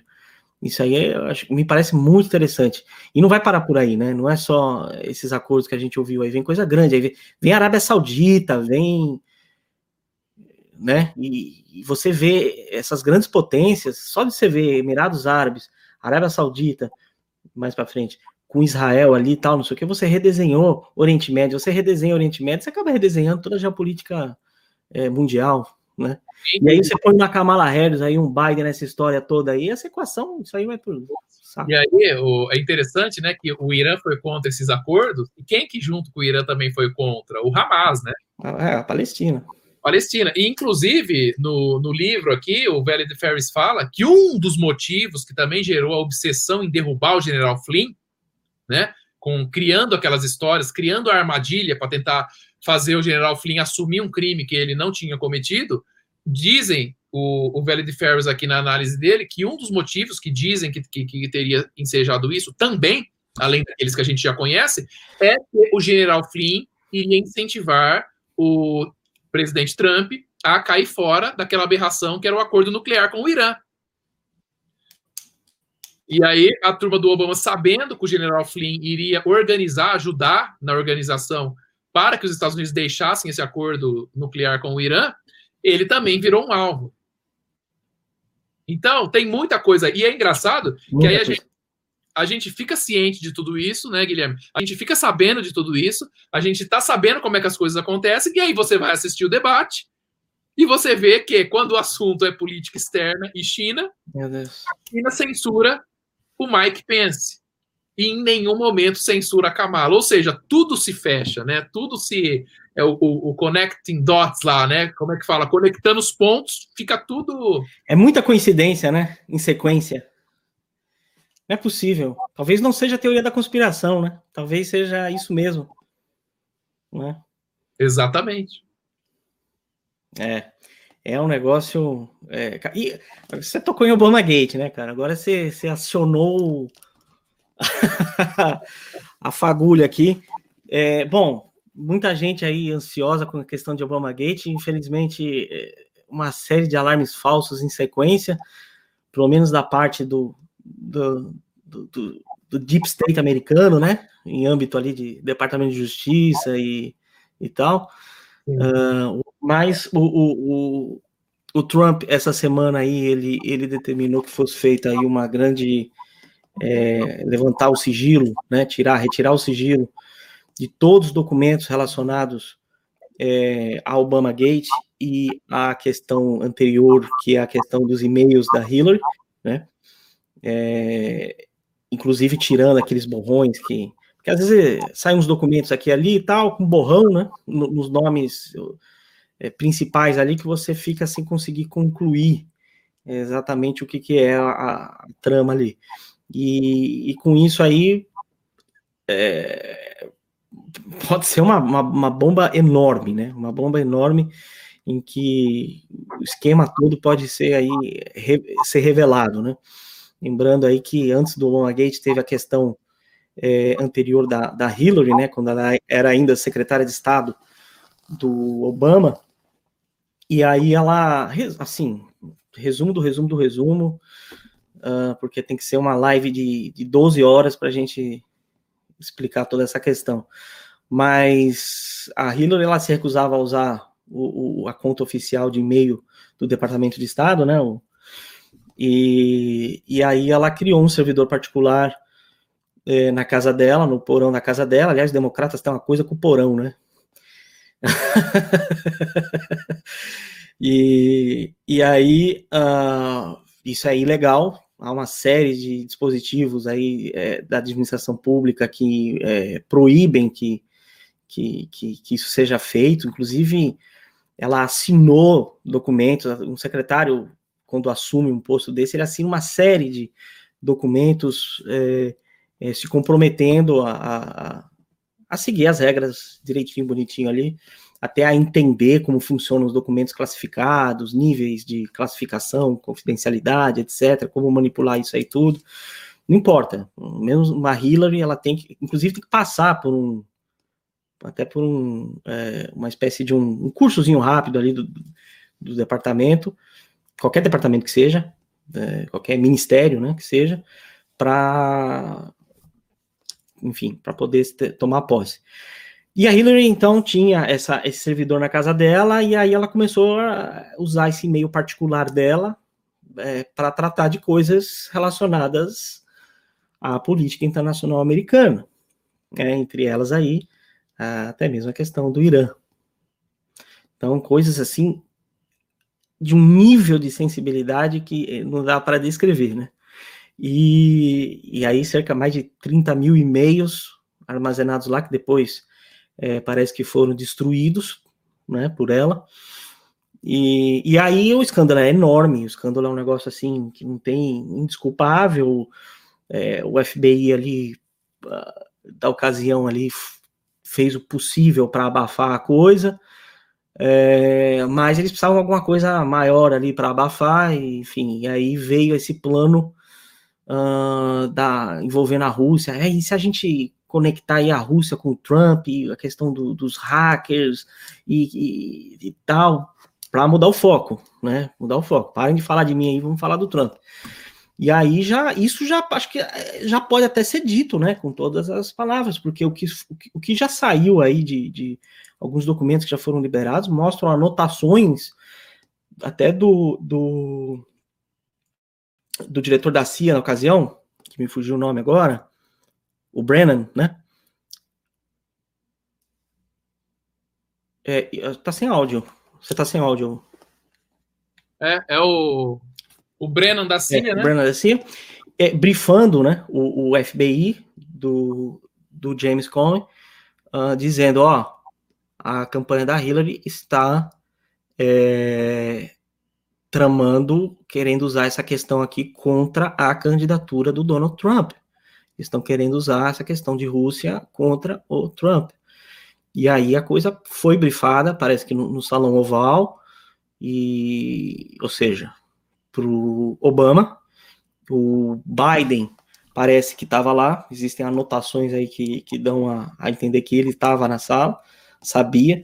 Então, quer dizer, ou seja, aí as coisas começam a se misturar, né? E, e aí a gente tem o Obama Gate aí, que, que é esse esquema de vigilância, de espionagem uh, uh, dentro da campanha republicana, dentro da, da, da, campanha do Trump. E aí começa todo aquele, aquele festival de, de né, o Deep State começa a trabalhar dia e noite, né, buscando maneiras ali de mandados especiais ali de vigilância para vigilar, vigiar, é, espionar certos é, personagens da campanha do Trump. Inclusive já tem um cara que, que da, do FBI, um, ad, um advogado na ocasião do FBI que já assumiu culpa, ele já diante do juiz, tá? Ele assumiu culpa por ter adulterado um documento que uh, originou, que permitiu que o FBI conseguisse um, um, um, um mandado de espionagem na, na, na, corte FISA, que é uma corte especial lá para que, que eh, permite, que dá autorizações de espionagem é, contra cidadãos americanos, no caso contra o Carter Page, né? É o, e exatamente. Ele é o é. Kevin Klein Smith. É o Isso. nome Kevin Isso. Klein. Isso, né? ele já assumiu culpa, isso foi coisa de, sei lá, acho que um mês atrás, mais ou menos, ou nem isso, não sei, uma coisa assim. coisa recente. Vai ser a primeira condenação do Obama Gate. Primeira condenação. Então, assim, já tem coisa aí concreta, tem gente que ainda insiste em dizer que isso é, é teoria da conspiração, é uma coisa absurda, quer dizer, o cara assumiu culpa, que adulterou documento para poder justificar um mandado de espionagem contra o cidadão americano, pá, pá, pá, Não, mas é teoria da conspiração, né? Mas tem muito mais coisa, né? muito mais coisa que envolve diretor da CIA, que envolve diretor da FBI na ocasião, James Comey, que envolve o Obama, que envolve Biden, que envolve é, Departamento de Justiça na ocasião. Nossa, um negócio assim que. NSI. Hã? A agência, a agência nacional lá, NSI, né? A NSA? NSA. É, ah, o, o DNI, né? Enfim, é, to, to, todas as é, toda essa, essa, essa estrutura de espionagem que, enfim, que existe de inteligência do, do governo americano, os caras ali dedicados a fazer essa, essa... E aí o Trump agora quer que esses documentos venham a público, porque precisa vir, né?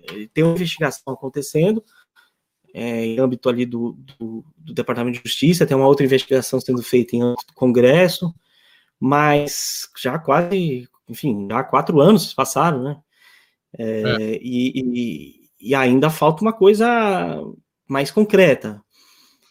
Será que sai alguma coisa mais consistente até 3 de novembro, tipo, nos próximos dias? É, fica, fica a questão. É, é, o Obama Gate, a partir de agora, né, o que vai se ver é a extensão e até aonde vai conseguir prova contra os mandantes, né, vamos dizer assim. É. Não sei se sai alguma coisa até o dia 3. A gente tem duas investigações caminhando simultaneamente, né, tanto dentro do Departamento de Justiça como no Senado, né? O James Comey, inclusive, é, é, faz agora, nos últimos dias, ele foi ouvido lá. Só vou fazer um Sim. parênteses muito rápido aqui para responder a Elma. Ela perguntou aqui sobre a questão do movimento armado classificado como terrorista, né? E o outro grupo, né? A questão do, dos antifas, ou talvez do Black Lives Matter, serem classificados como terroristas, né? Veja, o, o Trump, ele, ele iniciou, vamos dizer assim, grosso modo, para que os antigos sejam considerados grupos terroristas, né? Mas aí depende de mais alguns outros atos. Se eu não estou enganado, precisa também de alguma coisa a ser feita pelo Congresso, Elma. Acho que é, que é isso, né? Mas assim, da parte do Trump, o que ele poderia fazer, eu acho que ele já, inclusive, constou isso em uma ordem executiva ou em algum memorando, que é mais ou menos a mesma coisa, para dar o start para que isso seja feito. Então, aí, a ideia do Trump é que os antifas sejam considerados grupos de terroristas domésticos, né? Em direito, a gente tem essa distinção: grupo de terrorista inter, terrorismo internacional ou terrorismo doméstico. E no caso dos antifas, eles seriam enquadrados num iria acrescentar um artigo na lei americana onde ela já classifica os grupos terroristas ou de financiar terrorismo, esse tipo de conduta, iria inserir os antifas lá. Então, e não só os antifas, né? Até o KKK, né? Também, exatamente. Exatamente. E pelo que eu. Falam que ele não condena os supremacistas brancos, falam que o Trump é, é condescendente com essa turma. Como? O cara tá, tá, tá para decretar que o KKK também é um grupo terrorista doméstico, né? tanto quanto o Antifa. É, e a, até a última vez que eu vi, tanto do Antifa quanto do KKK estava no, no, mesmo ato do Trump, né? É. Era o ato que ele fez, que consideraria, consideraria os dois, seriam classificados, vamos dizer assim, como organização terrorista, de terrorismo doméstico, né? Que que qual a diferença disso? A diferença disso é que, além deles poderem ser enquadrados em um crime de terrorismo, que seria um crime para tentar derrubar o próprio Estado, além disso, isso também permite uma maior facilidade de uso de instrumentos de investigação. Então, tem alguns instrumentos que as agências de inteligência, as agências policiais dos Estados Unidos só podem usar quando elas estão lidando com um grupo terrorista, que elas não poderiam usar alguns instrumentos quando elas estão lidando com um cidadão americano. Então, isso facilita a persecução penal também em cima desses grupos. E até a última vez que eu tinha visto isso, o Trump já deu o start e falta o Congresso tomar algumas providências para que isso seja concretizado. Né? A Simone está falando aqui e literalmente a, a Hillary achou que o Estado era a casa dela, sem dúvida nenhuma, né, Guilherme? A Hillary, o, o próprio Biden, que sugeriu o uso da lei Logan contra o general Flynn, sabendo que o general Flynn era inocente, todos eles ali trataram o, o, por isso que aliás se diz que o Obama Gate faz o Walter Gate parecer pequeno né? Porque o Walter Watergate era um, um, partido espionando o outro. No caso do Obama Gate, eles usaram o Estado e todas as instituições do Estado e os agentes do Estado para perseguir por um motivo político uma pessoa que eles sabiam que era inocente. Né, a gente, a gente viu, tem um, um cara que, um, um, senador, não, era um deputado, congressman, era um deputado, ele estava conduzindo essa, a investigação para falar da Rússia, vieram documentos à tona que, quando ele dava entrevista, que estava investigando, que ele já sabia que o Trump era inocente.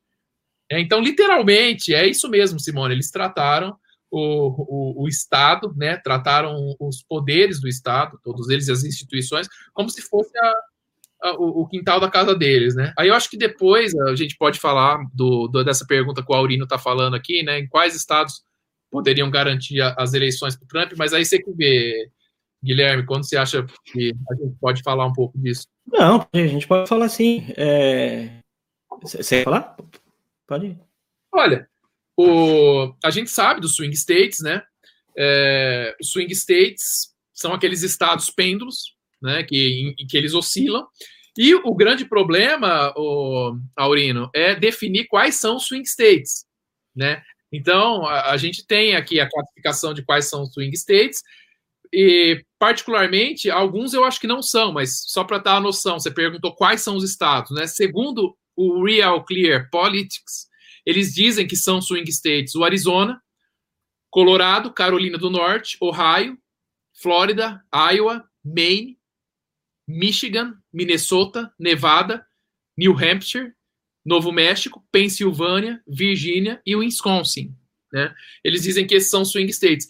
Agora, é, eu já falei em outras oportunidades, eu, o, o PH, o Ivan lá, a gente fez uma lista própria nossa, em que, na nossa visão, tá, de acordo com a análise que a gente faz, a gente está considerando, por exemplo, o Colorado, a gente não entende que nesta eleição seria swing state. Infelizmente, nessa eleição, pelas projeções que a gente está vendo, o Colorado, o Biden levaria. Tá? Do mesmo jeito que, na nossa visão, o, o Trump levaria Ohio. Né? Ohio está lá perto do cinturão da ferrugem. O Trump teve uma grande vitória em Ohio em 2016. A gente acredita que o Trump vença em Ohio agora. Mas veja, o Real Clear Politics ele está colocando Ohio como swing state, né? Então tem essas, essas questões, por exemplo, Nevada. Nevada, na minha opinião, eu acredito que o Biden leve, acredito que está mais favorável para o Biden. O Real Clear Politics, a PEG está colocando Nevada como um swing state, né? E por aí vai. Mas resumindo, o que, quais estados que poderiam fazer o Trump levar a eleição? Sem dúvida, se o Trump levar a Pensilvânia, levar junto a Flórida e a Carolina do Norte, as coisas já ficam bem mais fáceis, né, Guilherme? É, porque aí fica. Ele já tem os outros estados que já são é, mais seguros, né? Que já estão mais, vamos dizer, garantidos. E aí ele nem precisaria tantos outros estados. Você põe aí Flórida, Carolina do Norte, Pensilvânia. Ó, já, é, realmente parece já de bom tamanho, porque de repente Michigan, eu não sei, ou Wisconsin, talvez, talvez Wisconsin talvez, Michigan já não sei, Minnesota não sei também, mas é, aí já para ampliar a margem, né? Mas assim, o mínimo necessário nem precisaria é, de, de, dos estados muito lá de cima, lá o Minnesota, o Wisconsin, Michigan.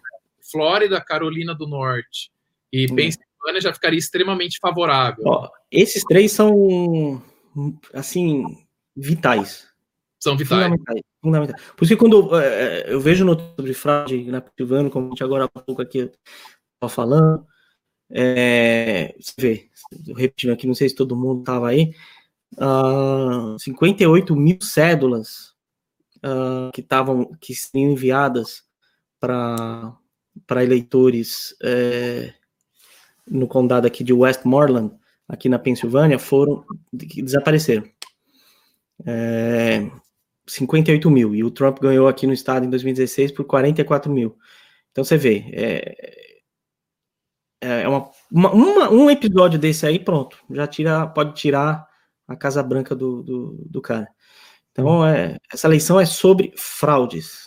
É, é, é, pouco sobre pesquisa, porque as pesquisas elas, mostram, elas mostraram isso também em 2016. É, uh, a Hillary lá na frente, o Trump lá atrás, 10, 12, 14 pontos de diferença, e no fim a gente viu o resultado, né? É, até no, no, último debate Trump e Trump Biden, a CNN deu, acho que a mesma, a mesma diferença numérica Sim. na avaliação de performance do é, o primeiro debate de 2016 entre Hillary e Trump, que foi em outubro também, quer dizer, bem, bem comparável, né? Também dava 14 pontos de diferença. Hillary lá na frente, nossa, já ganhou. E não foi isso que aconteceu. E aí a, a CNN repetindo aí a, a, mesma, mesmo número, uma coisa impressionante. Então é, é, é, difícil, porque quando a gente vê a pesquisa, assim, vê a diferença grande, bate uma, um certo pessimismo e tal, mas primeiro que o eleitor geral dos Estados Unidos, que é geralmente essas pesquisas aí, isso aí não, não quer dizer nada, porque se o estado da Califórnia inteiro falar que vai votar no, no, na, no Biden, é, não muda nada, porque a Califórnia já vai votar pelo Biden e a diferença ali não faz, não faz diferença. A diferença de a margem de vitória não faz diferença. Então, se, ele, se o Biden tiver um voto a mais ou todos os votos, ele de qualquer maneira leva o mesmo número de delegados, 55 lá da Califórnia. É, então, se a popularidade do Biden está disparando na Califórnia, por exemplo, isso vai aparecer na pesquisa de, de, de intenção de voto nacional. Mas é na Califórnia, então tanto faz, né? é, a gente tem que ver é nesses estados críticos, nesses estados, esses swing states aí, que são esses estados aí, basicamente esses, né? É, tem esses mais, vamos dizer, é, esses super, super críticos são esses aí. Acho que é Flórida, Pensilvânia e Carolina, é, Carolina do Norte. É, ampliando um pouquinho mais, assim, você tem Flórida, Carolina do Norte, é, Pensilvânia, Wisconsin, Michigan, é, talvez Minnesota, mas eu acho que Minnesota já tá, tá realmente bem mais pro Biden. Tudo pode acontecer, não sei. Mas. É, e aí, se você for ampliar mais ainda, aí você começa a incluir Texas, começa a incluir outros estados, Arizona tal. Mas o Texas eu tá, tá tanto que o Trump agora até deu uma. já vinha antes de, de pegar o, o coronavírus e tal, ele já estava dando uma sossegada lá no Texas, já estava mais ou menos garantido. O Biden nem, nem, nem se dignifica dar a cara lá. E aí ele está dedicando mais é Flórida e, e aqui no cinturão da ferrugem, né? Que é essa linha aqui, Pensilvânia, é, é, Ohio, apesar de estar tá mais garantido ali também, mas ele também está indo lá. Acho que ele ainda volta lá até o final da, da campanha. E Michigan, Wisconsin e Minnesota, essa reta ali do meio oeste americano até a, até a costa leste aqui, e, e, e, mais a Flórida e a Carolina do Norte. Então, acho que esses são os. É o, é o, é o grande palco da, dessas, dessas eleições, né? Exato. É... E aí, só para falar os estados seguros para o Trump, quando a gente fala estado seguro, significa que tudo leva a crer, né? Salvo alguma coisa excepcional, tudo leva a crer que ele já ganhou nesses estados, que a gente chama. Salva fraude. Salva fraude, né? É, tudo leva a crer que ele ganha, que é ó, Alabama, Alaska, Arkansas, Carolina do Sul, Dakota do Norte, Dakota do Sul, Geórgia, Idaho, Indiana, Kansas, Kentucky, Louisiana, Mississippi, Missouri, Montana, Oklahoma, Ohio, Tennessee, Texas, Utah, West Virginia e Wyoming. Tudo é. leva a crer, né? Com, se, dependendo da fraude, mas assim, no, no, no mundo real, né? Sem manipulação, a projeção é de que esses estados são, são, são estados. Esses estados são, são basicamente todos os estados do, do meio, assim, é, dos Estados Unidos. É, os redutos democratas estão nas pontas, estão nas costas, né? Costa Oeste, Califórnia, Oregon, é, subindo ali o estado de Washington, né? E, é. e, na costa leste, uh, Nova York, New Jersey, Delaware, né? Vai descendo ali. Virgínia. Oi? Maryland. Maryland, Virgínia. É. O próprio, o próprio, a própria capital mundial do Deep State, né? Washington DC. Ah, Washington DC. Né? É, os democratas querem transformar em estado Washington DC. Exatamente. Para ver se ganham mais dois senadores, mais uns, uns, uns delegados é, para a corrida eleitoral. É, quer dizer, os democratas estão dispostos a todo tipo de truque para voltar ao poder. Inclusive, tem a questão também, falando de Suprema Corte, tem a questão da, da, da, da, que surgiu no debate de ontem, que foi a questão do, do packing, né? Da, de você expandir o tamanho da Suprema Corte na marra, né? Na canetada. O presidente é, pode uh, aumentar o número de juízes na Suprema Corte. É, parece aí que de uma maneira um tanto deliberada, sem necessidade aí de, de aprovação da, do Congresso, coisa do tipo. Então, para virar, o, o, desequilibrar o, o quórum ali da, da Suprema Corte, o Partido Democrata parece que está muito, realmente, muito interessado em pegar e na canetada falar assim, agora a Suprema Corte Americana vai ter três novos juízes, e eu os nomeio aqui fulano, Beltrano, Ciclano. E aí pronto, você vira o placar a favor dos caras na marra.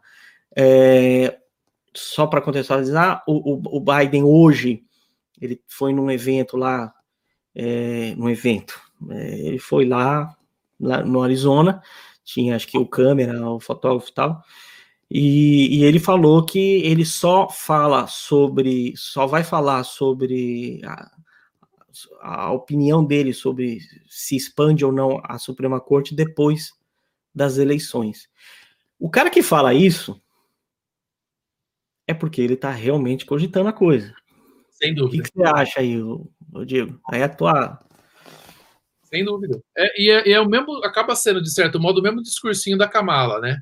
Ah, a gente vai ver isso depois, e etc e tal, né? É, aquela, é aquilo que a gente fala, não joga limpo. Né? E nesse mesmo contexto, o Biden também se recusou a montar uma lista de quais seriam os juízes que ele nomearia para a Suprema Corte. Né? Tem especulações. Se a gente procurar, a gente acha lá que ele chegou a falar assim: ah, eu vou escolher candidatos, juízes negros e tal. Aí quem faz as projeções fala: ah, se ele fosse escolher, os negros teriam esse, esse, esse, esse. Né? Mas o que eu estou falando é que ele não lançou uma lista oficial como o Trump lançou. Por exemplo, aquela lista que o Trump lançou em que ele incluiu até o Ted Cruz. Né? Isso exatamente desse modo não teve do, do Biden. Tem assim, ó, ah, pode ser essa, pode ser aquela, fulano talvez seja um bom nome, mas sem fechar a questão. Do mesmo modo como ele também não fecha agora, né? Fala que vai que vai deixar para responder depois da, das eleições, como eles fazem com muita coisa. Agora veja, qual é aquilo que a gente chama de boa fé, né? Boa fé objetiva, também boa fé subjetiva. Qual é a boa fé de quem está pedindo voto para ser presidente, e aí, quando indagado sobre uma posição, ele vai responder depois da eleição. A boa-fé é zero, né? Quer dizer, ele quer, para efeito de confirmação do, da, da, do novo juiz, no caso, a nova juíza, para a cadeira da, da, da Ginsburg, ele fala que primeiro tem que passar as eleições porque os eleitores precisam aí é, se expressar, né? Então eles precisam escolher quem vai ser o próximo presidente, e aí esse próximo presidente faz a, a escolha, né? Aí, para efeito de você dar um baita de um golpe na Suprema Corte, você aumentar na canetada o número de juízes para poder mudar o, a, formação da corte, aí fala o seguinte, ó, é, não, não, me venham com perguntas não, viu, eleitores? Eu não, eu não, eu não vou responder, aí, aí o eleitor não vale de nada. Aí o eleitor não vai de nada e fala, não vem não que eu não vou. E ele falou hoje, ele falou assim, é, porque qualquer que seja a resposta que eu dê, vocês vão ficar repercutindo. É, sim, exato. É porque você é candidato, tudo que você fala vai ser sim repercutido. Agora, qual é o problema de você é, ser franco e deixar isso repercutir? Você não tem condição de defender essa, essa, esse seu posicionamento. Seu posicionamento ele é muito polêmico, ele é muito ele é, ele é, ele é imoral, ele é alguma coisa assim, você não você achar melhor não, não, não expor, você surpreender o país depois que você ganhou. Nossa, é, é, é, bem, é bem estranho isso, né? Sim, é aquilo que falam. O, você vê que a esquerda ela já não se contenta mais em falsificar o passado. Eles já querem falsificar o futuro por meio da de informações. É, é isso que acontece. É exatamente. Eles já não estão falando nem o que eles vão fazer. Não falam o que vai fazer. Né? É. é o que eles falam. É indiretamente, essa seria uma maneira de, por via oblíqua, você fazer um estelionato futuro, né? Porque você não simplesmente não fala aquilo que você já sabe que ele vai fazer, porque ninguém precisa ter dúvida, né? Eles sabem exatamente o que eles querem fazer. Eles podem não saber como concretizar, pode não ter o plano concreto, porque muitas vezes a abstração é tão grande que é difícil de pôr no papel de um modo que torne juridicamente possível aquilo. Mas, assim, a intenção deles, eles sabem muito bem o que, que eles querem, né? É. E é, e é interessante, é. Guilherme, o, o, a questão do debate, né? Que agora parece que tem que querem fazer por videoconferência, né? Isso, isso é uma coisa que a gente precisa falar. Então, aí o Trump propõe adiar mais para frente, aí vem o Biden meio que batendo o pezinho e fala: não, é, não é você que vai escolher a data, não é você que vai fazer a agenda, não é isso? Cara, é, é ridículo. Bom, vamos lá. O Trump tá aí, enfim, infectado, tá contaminado com, com coronavírus, enfim, por ele, vai. Ok. Uh, mas o Biden, não, não, não tá, não tá, não tá com a tela nessa hora. Se ele tiver infectado, é, não pode acontecer o, o, o, o debate, etc. É, enfim, existem maneiras de você, até como, como foi feito ontem o, o debate do, do, entre os vices, aquele negócio de plástico lá, entre aquela barreira entre os dois, é, se um tiver contaminado ali, não tem como passar para o outro ali, eles estão distantes. Quer dizer, se você é a ciência que você quer seguir, a ciência fala, né, um isolamento um isolamento físico ou distanciamento de seis, é, seis pés, né? É, metros da dois, dois, metros, né? E, e, e até lá o distanciamento era de 12 pés, né? Então, assim, mais, mais distante ainda. Pronto, a ciência diz isso. Ah, não, mas não pode, papapá, tá bom. Aí, eu, aí a comissão dos debates, que é uma, existe uma comissão aqui nos Estados Unidos, uma comissão é, em tese bipartidária, que organiza, promove os debates. Os debates é, no Brasil eles são, né? A Globo organiza, a Record organiza o dela, a Band organiza o dela, que não são as emissoras que organizam, é essa comissão, né? E aí eles trazem para cada debate um moderador de uma emissora, de um jornal, né? É, para fazer a moderação do, do, desses debates. Então são eles que organizam. Então é uma comissão aí que, que se reúne e toma todas as decisões em relação a, aos debates. E aí eles anunciaram hoje, justamente no dia, de, dia após, dia 20 da, da do, do, debate, que, que eles dizem que a Kamala venceu, mas de repente então para mudar as regras e tal, engraçado. É, de que então a, o, o, próximo debate presidencial, dia 15 de outubro, semana que vem, vai ser feito virtual, vai ser cada um no seu canto, virtual. E o Trump falou: não, não vou participar disso, não vou perder meu tempo com isso. É, é, debate tem que ser tete a tete, né? E eu, quer dizer, como, como que você vai ser contra isso? É a forma mais transparente possível, né? Ah, você fazer a coisa remota, você abre possibilidade para uma série de truques ali, né? Você pode, você pode ter o seu teleprompter, você pode ter o seu ponto aqui no ouvido porque a câmera está aqui na sua frente, não vai ter aqueles mil truques de câmeras que vai mostrar o seu ouvido aqui, aqui, aqui é a minha escuta aqui. E então, é, e o Biden gostou da ideia, ele falou, pô, é isso aí, por quê? Porque o Biden tem a ganhar com esse modelo, né? Ele pode, ele vai, ele vai ter muito mais controle sobre a situação, né? É, vai poder ter recursos adicionais para se proteger, para poder ali tem um desempenho talvez um pouquinho melhor, uma escutinha mais bacana, de repente alguém ali atrás da câmera fazendo uns gestozinhos para ele, o teleprompter rodando, enfim, coisas que do estúdio fica muito mais difícil, você não pode fazer isso. É, o Biden, o Trump é, sabe disso, óbvio, e falou: não, eu quero presencial, transparente. E, e aí o, o a, a, campanha do Biden falou que não, falou que história é essa de você ficar, de, de, do Trump querer ficar agora é, é, reescrevendo a agenda dos debates, né? É, não, vai ser, vai ser isso aí, acabou. É, conclusão, quer dizer, então parece que a intenção da campanha do Biden ela não é de fato em debater, né? A, a, a, questão da campanha do Biden é ver um esquema para eles se darem bem. Se der para fazer desse jeito, faz. Se não der, não, não faz. Porque a, o, o, objetivo deles, de fato, não é debater de fato. Né? É, é se dar bem.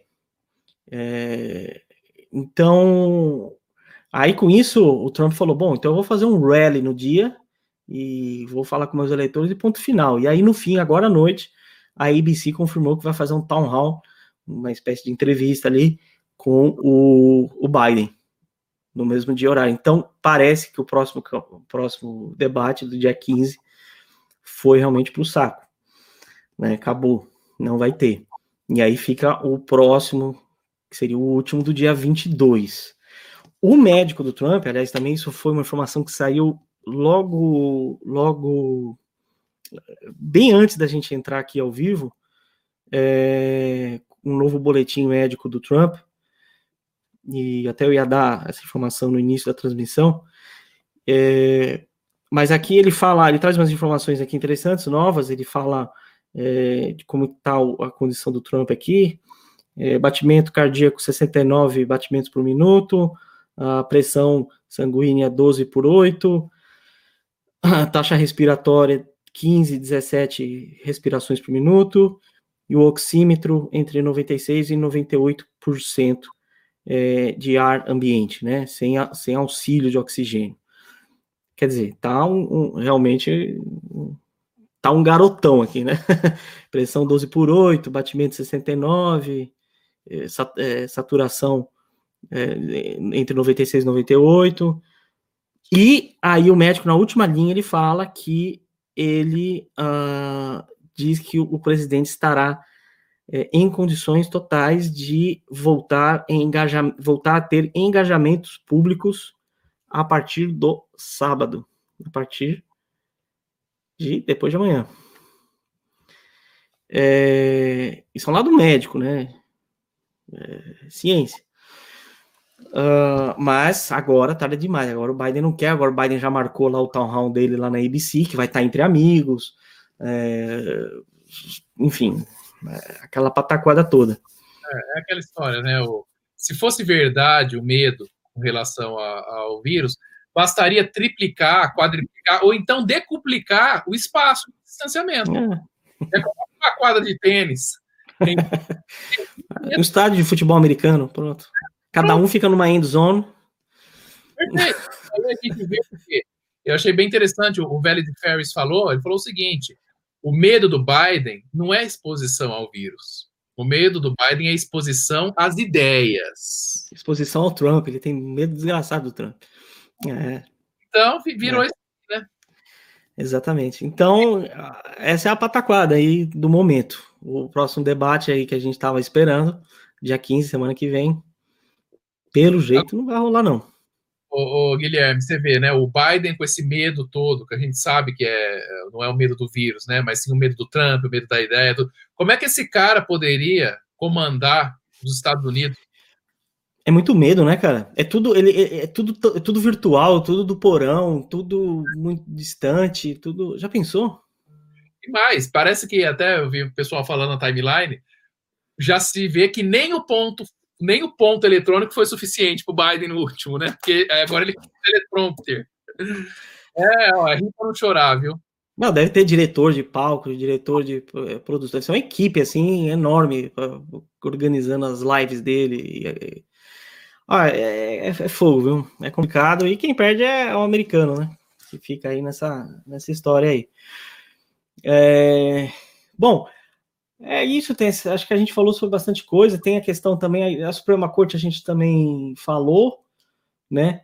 Uh, a M já está sendo alvo aí de ataques, é, já faz tempo, desde que o nome dela começou a ser ventilado. É, vai passar em um sufoco, semana que vem começa isso aí. Acho que é bem interessante a gente ficar de olho nisso aí, é, comentar, é, porque é histórico vai ser importante ver a, o comportamento dos, dos democratas, inclusive é, a Kamala acho que vai estar presente, porque ela é membro da, do, do comitê, né? É. Então eu acho que ela vai estar sim presente e talvez faça perguntas para para M, perguntas, acusações e ofensas. Mais e Hã? mais caras e bocas. Caras e bocas né? Porque o negócio dela é, é, provocação. Ela, ela foi uma das que mais pegou pesado com, com o Kavanaugh, falou coisas ali pesadas. E, e, vamos ver. E ontem ela teve a coragem de dizer no debate que ela, ela e o Biden são pessoas de fé. É. É, mas que defendem aborto. Né? Já teve um cardeal aqui é, nos Estados Unidos, o cardeal uh, Burke, que não é o Edmund Burke, é o Raymond Burke, não confundam. uh, ele disse que, porque o Biden é católico, né? Batizado lá, né? Então, ele falou: ó, é, o Biden tem que ficar longe da, da comunhão, ele não pode receber, porque não, você não pode defender aborto e depois ir lá receber a Sagrada Comunhão na missa. Né, e parece que até no debate ele estava com, talvez, era um, um, terço aqui no, de pulso, né? É, demagogia, né? Como que pode, né? E aí, mais alguma coisa? Ah, que que... Eu não sei se, eu não sei se a gente abordou tudo. Olha, eu acho que a gente abordou, né? Tudo que tinha. Deu até para a gente conversar com, com algumas coisas que o pessoal sugeriu aqui no chat, né? Ah, é, eu não vi bem as perguntas. Você que ficou de olho nas perguntas aí, você fez uma boa moderação. É, pelo que eu vi aqui, ó, é, a gente falou de todas. Tá, né? legal. Ficou nenhuma pendente, não. Então é isso aí, pessoal. Pô, eu agradeço demais aí a presença de vocês todos é, em mais uma live dessa. Se inscrevam aí no, no canal aí, vocês que estão vindo pela primeira vez. É, vai ter mais live. É, vou, vou, encher o saco do, do, Diego aí bastante. A gente participar, porque é bom, dois assim, a gente troca mais ideia, fica mais interessante do que só um falando, né? E o Diego tem muita coisa aí interessante para contribuir, acompanha bastante as questões aqui nos Estados Unidos também, é, entende bem aí do, do, do, lance. Então, obrigado, viu, Diego, também, é, por mais essa presença aí. Obrigado, é uma é. No, no Direto da América. Obrigado mesmo. É, é, um prazer enorme aqui a gente conversar sobre isso, Guilherme. Então, te agradeço muito e agradeço também quem acompanhou a gente, quem ainda vai acompanhar. Né? Obrigado ao pessoal que estava aqui no, no chat. É, é, sempre um prazer muito grande. E esse aqui é o seu Twitter, né? O arroba Boco e Bonilha. Perfeito. Toda vez que eu vou te marcar no Twitter, cara, é um sufoco. É. Eu nunca lembro. Ficou lá Diego, não aparece nada. Acabou ficando meu sobrenome, né? Porque o meu, meu nome é Diego Bocui Bonilha. Aí ah, ficou legal. Bocui Bonilha. Tá bom. Você tem Facebook também, não? Não, eu tô só no, nesse meu Twitter, ou então também eu tenho algumas coisas. Tá só na Cracolândia. o, o... Twitter é a Cracolândia da internet. É, é, internet, né? Eu tô no, no Twitter e, e, tem também no, no, do Articulação Conservadora, que é arroba articulação C, sem acento e sem cedilha. Arroba C, C é, por onde eu, eu, publico as coisas. No meu pessoal, que é esse aqui, e no do Articulação. É. E o Articulação tá no Twitter, tá no Facebook, tá no Instagram, né? Tá em tudo. Tá no YouTube, né? Tem muita, muita transmissão legal. Articulação é. Conservadora no YouTube, Articulação Conservadora no Instagram, Articulação Conservadora no Facebook também. Isso. Muito bom, legal. Então, obrigado aí, pessoal. Deixa eu ver, tem dois comentários esses aqui. Deixa eu só ver o que que é. Ah, tá. A Maria. É, é, é a Simone aqui corroborando o que você estava falando aí. Nem, nem para debate ele tem condições. Imagine para governar o país. É isso aí. Obrigado, então, pessoal. Valeu. e até a próxima. Aí vamos ver o que as próximas horas nos reservam aí. E sigam o Direto da América, arroba Direto da América. Tá aqui as redes sociais passando o tempo todo aqui embaixo. E tem Instagram, tem YouTube. Não sei se vocês estão assistindo pelo YouTube. Uh, pelo, pelo tem o Twitter, Facebook, Instagram, Telegram, tudo, direto da América. Procura lá, siga. A gente está é, cobrindo aí o máximo possível das informações mais relevantes, assim, mais estratégicas aí para a eleição desse ano aí, tá bom? Obrigado, valeu, boa noite aí a todos, até mais. Boa noite.